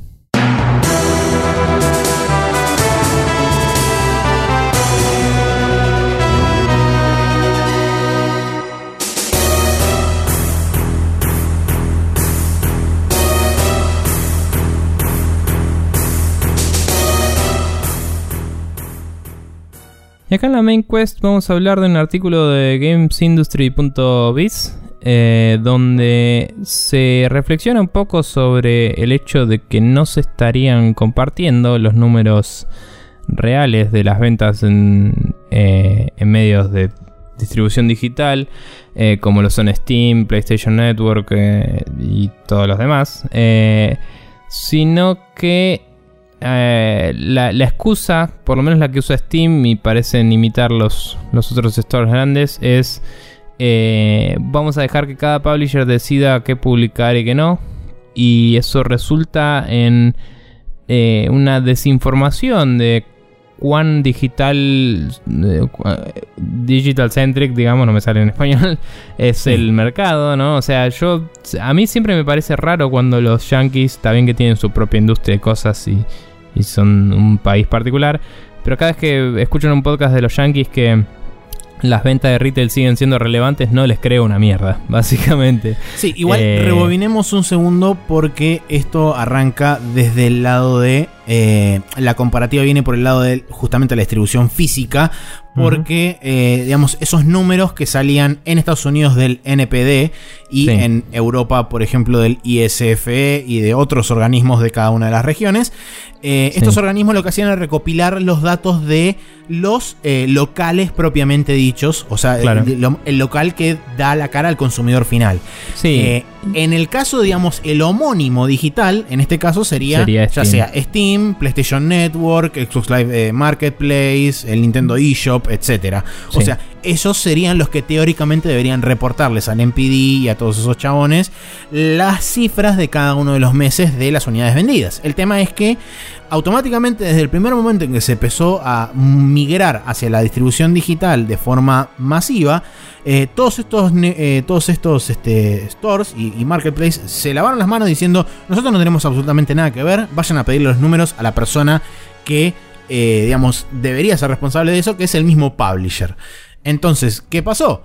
Eh, la cuestión es que esa, migración, digamos, de responsabilidad se transformó en información que usualmente el publisher considera como demasiado valiosa, entre comillas, como para, digamos, poner la disponibilidad del público porque presenta una potencial debilidad o una potencial oportunidad de competencia de parte de otros diciendo, ah, mira, estos chabones vendieron X cantidad de unidades de este juego que está en tal género, entonces significa que hay mercado para ese género, entonces podamos a desarrollar un juego similar a este. Sí, igual no solo por eso, sino también por eh, el hecho de que muchas de estas compañías son están en open trading y puede influenciar eh, las digamos, las acciones. Eh, pero, o sea, entiendo la movida de que cada uno de su información disponga de su información como le parezca. Es un punto de vista válido. Sin embargo, es como decíamos, bastante hipócrita y pelotudo, considerando que eh, no es el caso en las ventas. Eh, en las ventas físicas. físicas. Y que en digital esa información es automática, no hay ni que hacer un choto. Es tipo, aprieta un botón y ya está. Claro. Y, eh, otro de los, sí, otro de los problemas que dicen, que dicen en la nota esta es que no es, o sea, para los publishers no es tan automático como apretar un botón y listo, porque mucha de la infraestructura necesaria para poder procesar estos números y para poder hacer que estos números tengan algún significado y sean información, digamos, usable, eh, la infraestructura dentro de los publishers no está armada o está eh, como en un estado súper ultra básico de procesamiento de información. Entonces, lo que está sucediendo de parte de, por ejemplo, empresas privadas que están empezando a tomar, digamos, eh, las riendas de este tipo de, de, de, recuperar esa información, como por ejemplo Superdata u otras empresas también que están haciendo eso, la idea es que ellos ayuden a los publishers a armar una infraestructura interna y que después en consecuencia esos publishers se den cuenta de que compartir esa información no es que están entregando secretos de Estado, sino que esa información no le sirve tanto más a la competencia directa como por ahí sí a un desarrollador más chico o a alguien que está recién iniciándose en la industria y demás para ver cómo va fluctuando y cómo evoluciona el mercado. Sí, igual a lo que me refería yo con que sí era tan fácil como botones, a la información cruda, justamente. Y la realidad es que el... O sea, la cantidad de ventas la tenés. Eh, la tenés por día, en el momento exacto, si querés, que ya es un poco ponerse creepy. Eh, o sea, las personas, todo tenés. Eh, Todas esas métricas se podrían estar usando para analizar mejor el mercado, eh, tratar de mejorar cosas. También podrían terminar en, como decíamos, una homogeneización que ya ha pasado antes de todos son shooters de golpe y después son todos de otro género y así. Pero medio como que sigue pasando hoy en día, solo que basado en, en, datos que no son precisos, como decir, bueno, GameSpot dice que uh, tal juego vende, entonces todos hacen juegos como esos, y después es como, che, no, o sea, quise decir GameStop, no sé si dije GameSpot, pero no importa. Eh, pero es como, de golpe son todos un juego que ya no es relevante, y, y es donde tenés un montón de juegos de mierda, que también pasó un par de veces en los últimos años, no sé si... No, sabría decir exactamente por qué, pero tengo esa percepción, ¿no? De que todo venía yendo a la par y de golpe todo se quedó atrás comparado con los juegos que estaban buenos en el mercado. Y fue medio loco y creo que puede tener que ver con esto. Eh, nada, no es que haya una necesidad dura de, acceder a esta información, pero sí es difícil poder analizar lo que está pasando con la industria, poder ver eh, realmente qué también le va a las compañías para saber cuánto confiar en ellas como consumidor quizás, eh, como consumidor informado, ¿no? Porque un consumidor al final ve la publicidad y listo. Eh, y nada, me parece que teniendo la disponibilidad de los datos, generar información accionable, como decíamos, es casi una responsabilidad, creo. O sea, es como... ¿Por qué no hacerlo? Eh, no, no, sí, sí, tal cual. Otra de las razones también, por, eh, digamos, uno de los, de los mayores eventos a nivel de eh, esta recuperación de información y de, lo que es el Big Data y demás, fue la aparición de Steam Spy. Steam Spy hizo que, para mal o para bien, porque Steam Spy siempre aclara este, que no es exacto, o sea, no, no puede obtener la información exacta y precisa, sino que usualmente siempre se manejan dentro de un rango que es su margen de error. Eh, y que con la data que se obtuvo en algunos casos particulares de Steam Spy, eh, hubo desarrolladores indies, de hecho, que pudieron obtener financiación de parte de grupos inversores porque eh, presentaron esa data y se la tomaron como válida. Entonces, no es que simplemente esta data a la hora, digamos, de, de poner la disponibilidad del público general o, de, hacerla abierta, más que nada de los grandes publishers, eh, no es que te la va a venir a robar directamente la competencia y va a hacer un análisis pormenorizado número por número de a ver de qué forma te puede cagar. Puede ser que eso un poco se dé, pero no está muy lejos de lo que por, por ahí pasaba hace 10, 15 años con los números de retail o sea, con los números de, ventas físicas. Claro, y como digo, pasa hoy mal. claro, a, la persona que realmente le sirve es por ahí a un chabón, como sucedió con este, con este grupo de indies, eh, gente que está buscando eh, cierto tipo de financiación y presenta estos números y dice, mira, vos tenés dentro de este rango de títulos y dentro de este género de títulos gente que vende más o menos por acá. Entonces yo te presento esta información a un grupo de, potenciales inversores y los chabones dicen, ah, bueno, mira, la verdad que no estoy, no estoy haciendo una decisión en el aire, sino que hay una cierta cantidad de data que banca lo que vos me estás diciendo. Entonces, toma la plata. Sí, sí, no, por eso. La verdad que la información. La información accionable siempre es una herramienta eh, que se puede usar para el bien o para el mal, digamos. Eh, sí.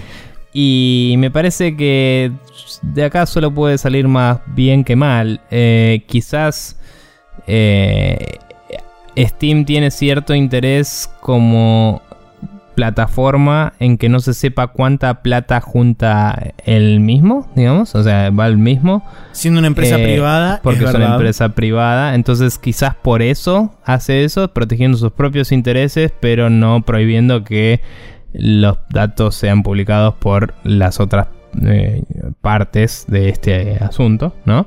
Claro. Em, entonces, nada, pero la verdad es que podrían por lo menos sacar una, una parte eh, acotada de esos datos, como decir cantidad de ventas de un juego, ¿no? Y eh, todos sabemos que en Steam eso no significa del todo algo porque puedes habértelo comprado a un centavo, no sé, cualquier cosa. claro, sí. Eh, entonces, sí, unidades se- vendidas en Steam no significa unidades vendidas a full price. No, obvio, pero quizás se, se puede buscar un, un punto medio. De hecho, el. el, eh, ¿Cómo se llamaba? Eh, ¿NPR? No. Eh, Eh, NPD. NPD, NPR era la radio. Eh, el NPD eh, justamente daba una versión pública de la información que tenía que ver más con la cantidad de ventas, que era la que nosotros a principio de nuestro podcast, cuando eso estaba disponible para todos, eh, cada tanto lo reportábamos y comentábamos sobre eso. Eh, y hablaba mucho de las ventas de las consolas y de los top 10 de juegos o top 100, no me acuerdo. Sí. Y mm, eventualmente se volvió solo privado y más complejo de acceder y todo eso y dejó, dejaron de saberse esas cosas. Pero la realidad es que se podría hacer una versión pública y una versión privada de esa información, ¿no? Y, y el que quiere los datos privados paga, que es lo que pasaba antes. Ese, el, el MPD funcionaba así, vos como empresa podías pagarles plata, que era lo que los mantenía los chavales actualizando esos datos, y accedías a los datos completos y los medios de, de, mm, difusión, digamos, eh, te podían publicar la parte pública de esos datos, pero también estaban pagando para acceder a ellos. O sea, Sí. vos eh, no, no era fácil de acceder a eso. Pero por lo menos era un sistema eh, que estaba instaurado que permitía que la gente, justamente, como decíamos, haga algo gracias a esta información, ¿no? Como que Sí. logre acceder a un negocio, que logre eh, que, que se fije quizás quizás tienen eh, también volviendo al ejemplo del indie no hay muchos indies que tienen una idea de una mecánica de juego y nada más. Y no por ahí no son buenos escritores por ahí no son buenos para ciertas cosas y es como che mira eh, vende esto esto y esto podría ser una historia que tenga eso y fue. Tipo mi yo quiero vender una mecánica. O sea es un caso en particular no pero puede pasar. Sí, totalmente.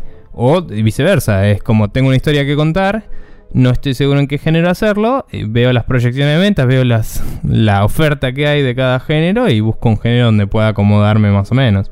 Eh, no sé, eh, me Sí. parece que estaría buenísimo, eh, me parece que estamos viviendo en tiempos mucho más digitales que, que de retail. También me pregunto cuánto hay, aparte de Steam protegiéndose a sí mismo, cuánto hay de no querer serrucharle el piso a los retailers porque si mostrás la cantidad de ventas digitales que hay, quizás el año que viene todos se avivan y es como, che, ya fue, hagamos todo digital y al choto y de golpe la mitad de la industria se queda sin trabajo.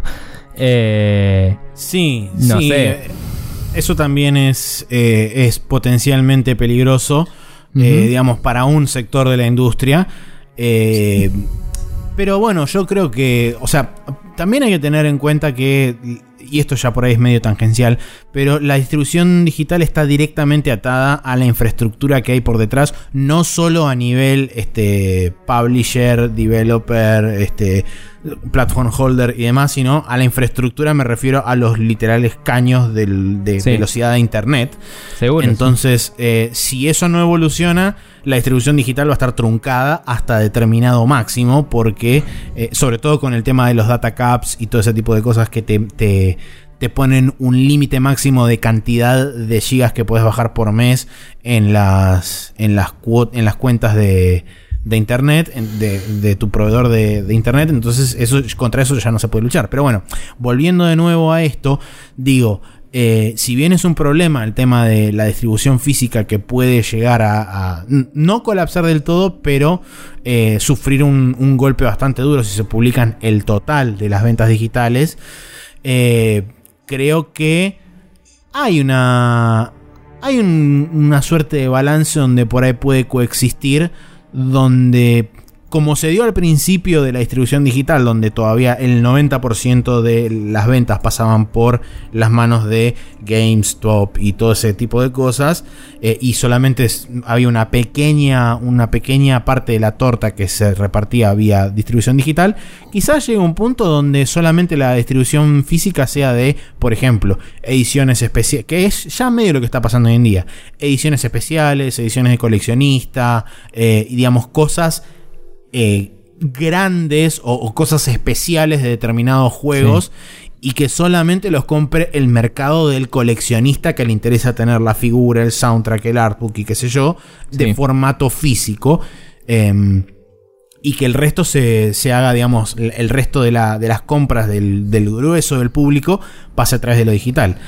Hmm. Eh, brevemente haciendo un comentario sobre el final de la nota que, está acá en, en Games Industry, lo bueno es que ellos están muy de a poco, están logrando convencer cada vez más publishers y están convenciendo cada vez más estudios de entregar, o no de entregar, sino de proveer la data de, de sus ventas, ya sea porque están logrando eh, que los chabones, digamos, dejen de ser tan obstinados y de, tener esa mentalidad retrógrada de estos son nuestros secretos y los vamos a cuidar, como así también los publishers que no estaban eh, tecnológicamente preparados para procesar esa data y entregársela a ya sea al LDR o al NPD o a Superdata o a quien sea. Eh, y están Bien. trabajando con otras organizaciones similares en otras partes del mundo, como por ejemplo Kadokawa en, en Japón, que también es una empresa grande, que no solamente se dedica a, este, a recuperar data, sino que también es publisher y demás. Que eh, entonces, en ese sentido, tener a alguien que te oficia, digamos, de, de frente en otra región, también puede ayudar a convencer a los, a los demás eh, a publishers y demás personas de esa región de que, bueno, es una cosa copada y está bueno que se sepa. Eh, Sí. Y bueno, en Europa también con otro organismo. O sea que, digamos, es un esfuerzo a nivel industria completa y no solamente algo que se centra en Estados Unidos. Sí, seguro. Em, pero bueno, nada. La verdad es que yo soy de la opinión que la transparencia está buena. Eh, sin embargo, sé las cosas que están en riesgo por no. O sea, por, por ser transparente. Entonces, eh, por eso digo, me parece que estaría bueno al menos un, paso intermedio. Onda, que la gente que le sirve acceder a toda la información pueda acceder como era antes, eh, con, el, con este MPD, eh, que salía su plata y todo. De hecho, los indies no podrían acceder a eso, eran como 100 mil dólares al año o algo así, medio pelotudo.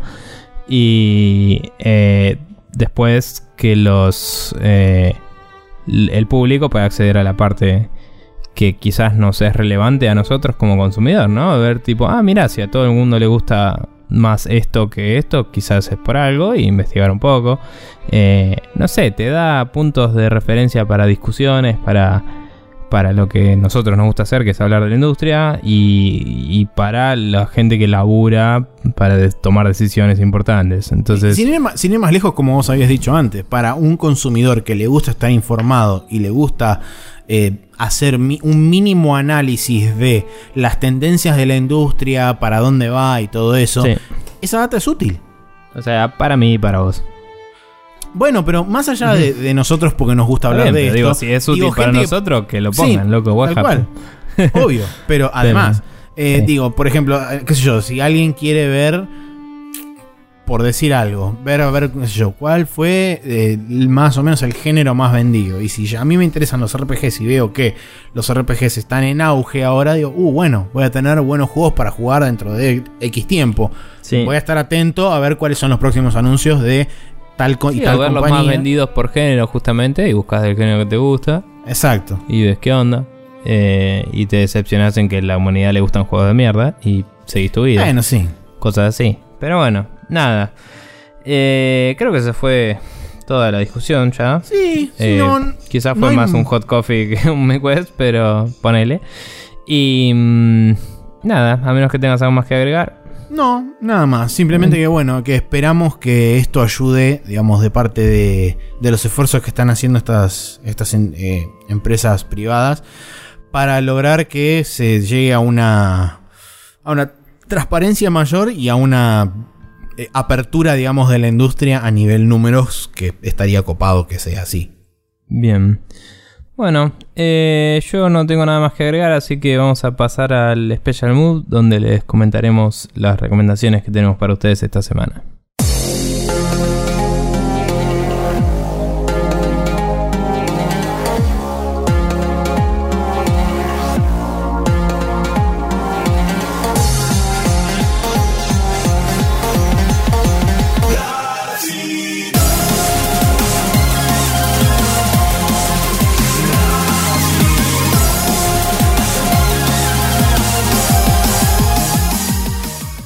Y acá en el Special Move tenemos eh, dos cosas para recomendar eh, de formatos auditivos, más que nada.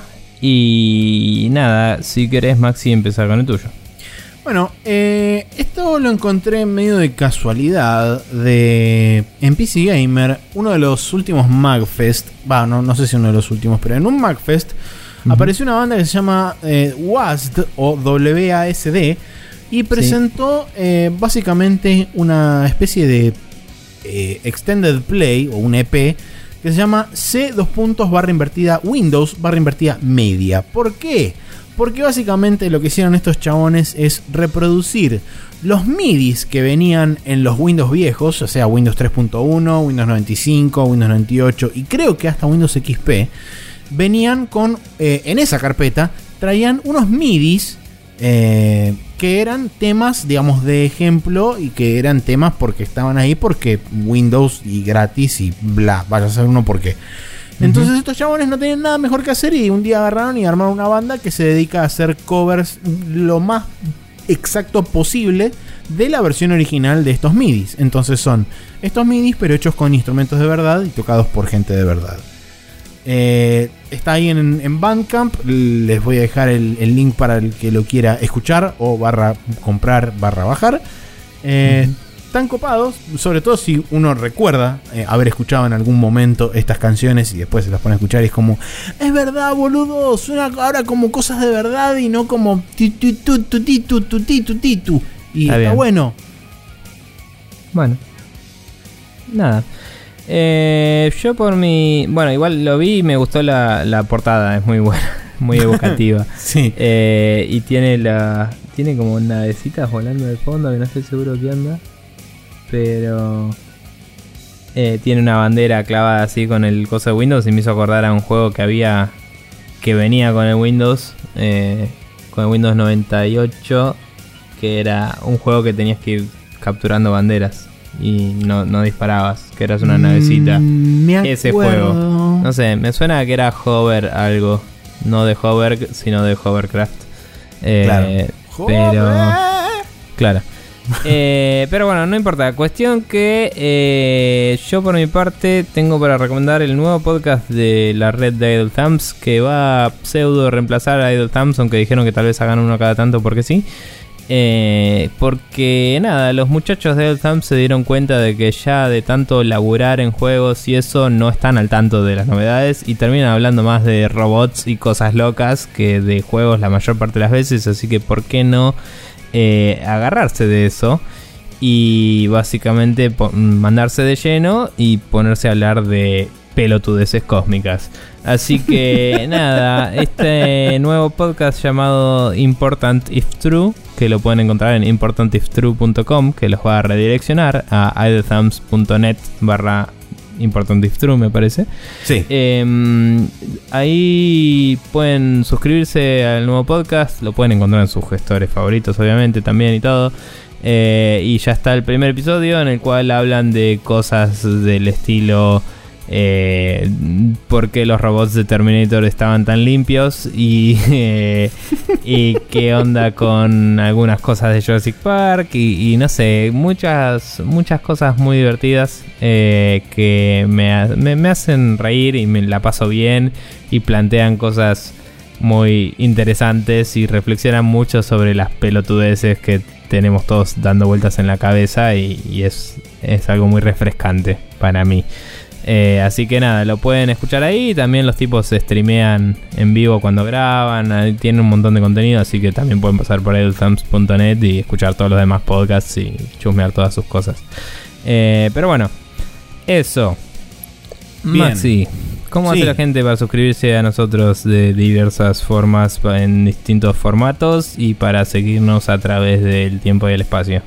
Bueno, para seguirnos a través del tiempo y el espacio, pueden comprarse una máquina del tiempo. Y de esa forma nos siguen a través del tiempo y el espacio. Si no, les sale porque demasiado es una máquina del tiempo, no del espacio. Es verdad. Tendrían que empujarla hacia nosotros mientras viajan en el tiempo. es verdad, bueno, sí. Bien. Porque la máquina del tiempo original justamente se quedaba en el mismo lugar y solamente el mundo giraba a su alrededor. Que Sí, eso también estaba mal. Estaba mal, el- pero estaba bastante bien dentro de todo. Sí, estaba un poco mejor que. No importa. Está bien. Eh, pero para hacer lo que usualmente hacen, que es suscribirse a nuestro programa y escucharlo todas las semanas, pueden pasar por iTunes y buscar Expression News todo junto. Ahí mismo le dan al botón de suscribirse y todos los martes a las 0.30 horas automáticamente el podcast estará disponible en su dispositivo Manzanatil de preferencia. De lo contrario, pueden pasar por expressionnews.com, copiarse el feed de nuestro programa que es expressionnews.com barra podcast y ponerlo en cualquier reproductor de, RS de RSS de su predilección. Caso contrario, pueden pasar por iBox en ibcortaox.com y eso ahí ponen Expression News todo junto y también se pueden suscribir desde ahí o escucharlo desde ahí directamente, lo que a ustedes más les plazca. También pueden pasar por archive en archive.org barra details barra Expression News podcast. Ahí están todos los episodios disponibles desde el principio del tiempo hasta hoy. Em, Dicho todo eso, tenemos que la videomagia de esta semana continúa en, youtube.com barra News TV con la tercera parte de Hitman Asesinando con estilo mexicano. No recuerdo si era el turno del señor Guillo Leoz o si era el turno del señor Nicolás Viegas Palermo, el que seguía a Eh, continuación. Me parece que el segundo fui yo y al final terminó Guille, no me acuerdo. Eh, es muy posible eso, pero va a quedar para dilucidar para nuestros queridos televideo oyentes.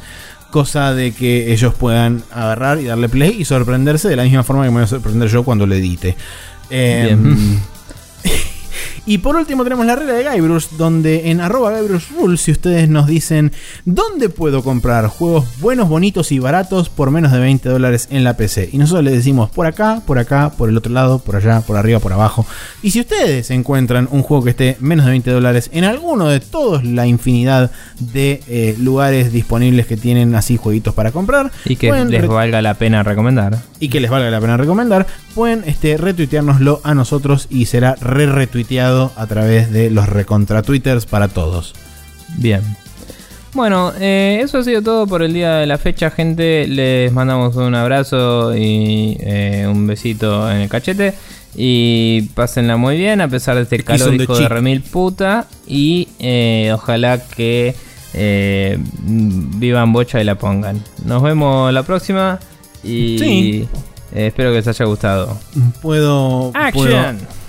claro. Puedo Sí. a- a- eh, adicionar a eso, ¿no? ¿Cómo Sí, es cuando, cuando se uno dice que sí? ¿También? Eh, adherir. Eso.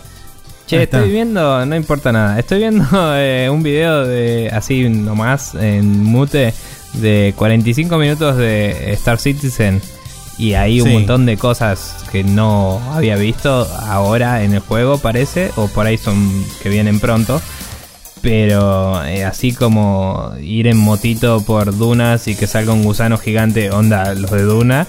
eh, y no sé, la parte de, FPS andando bastante bien. Y así como eh, vuelos espaciales muy lindos. Y cosas bastante interesantes, Maxi. Me parece que podríamos chusmear esto, tal vez. Pero bueno, o sea, no. Sigo teniendo la opinión de que este juego no se va a terminar nunca. Pero creo que si lo ves, te va a hypear un poco. Eh, Es que sí, cada vez que lo veo es como, sí, ¡uh! Citizen. Y después me olvido. Sí, continuando con conversaciones irrelevantes al podcast que ya terminó técnicamente. eh, ahora salía el update de del Elite que te deja hacer tu propio personaje y nos dejaría subirnos a la misma nave. Si es que yo compré la segunda temporada. no, pero es un update eso. Tengo Ah, bueno. entendido. Tengo entendido. Not sure about that. Eh, pero nada. La. Eh, y se terminó el podcast. No te quedas en acá todavía. No, eh, siguen acá porque la grabación sigue. Nada más que por eso. No sé. Eh, váyanse. Chao. Fuera. Chao.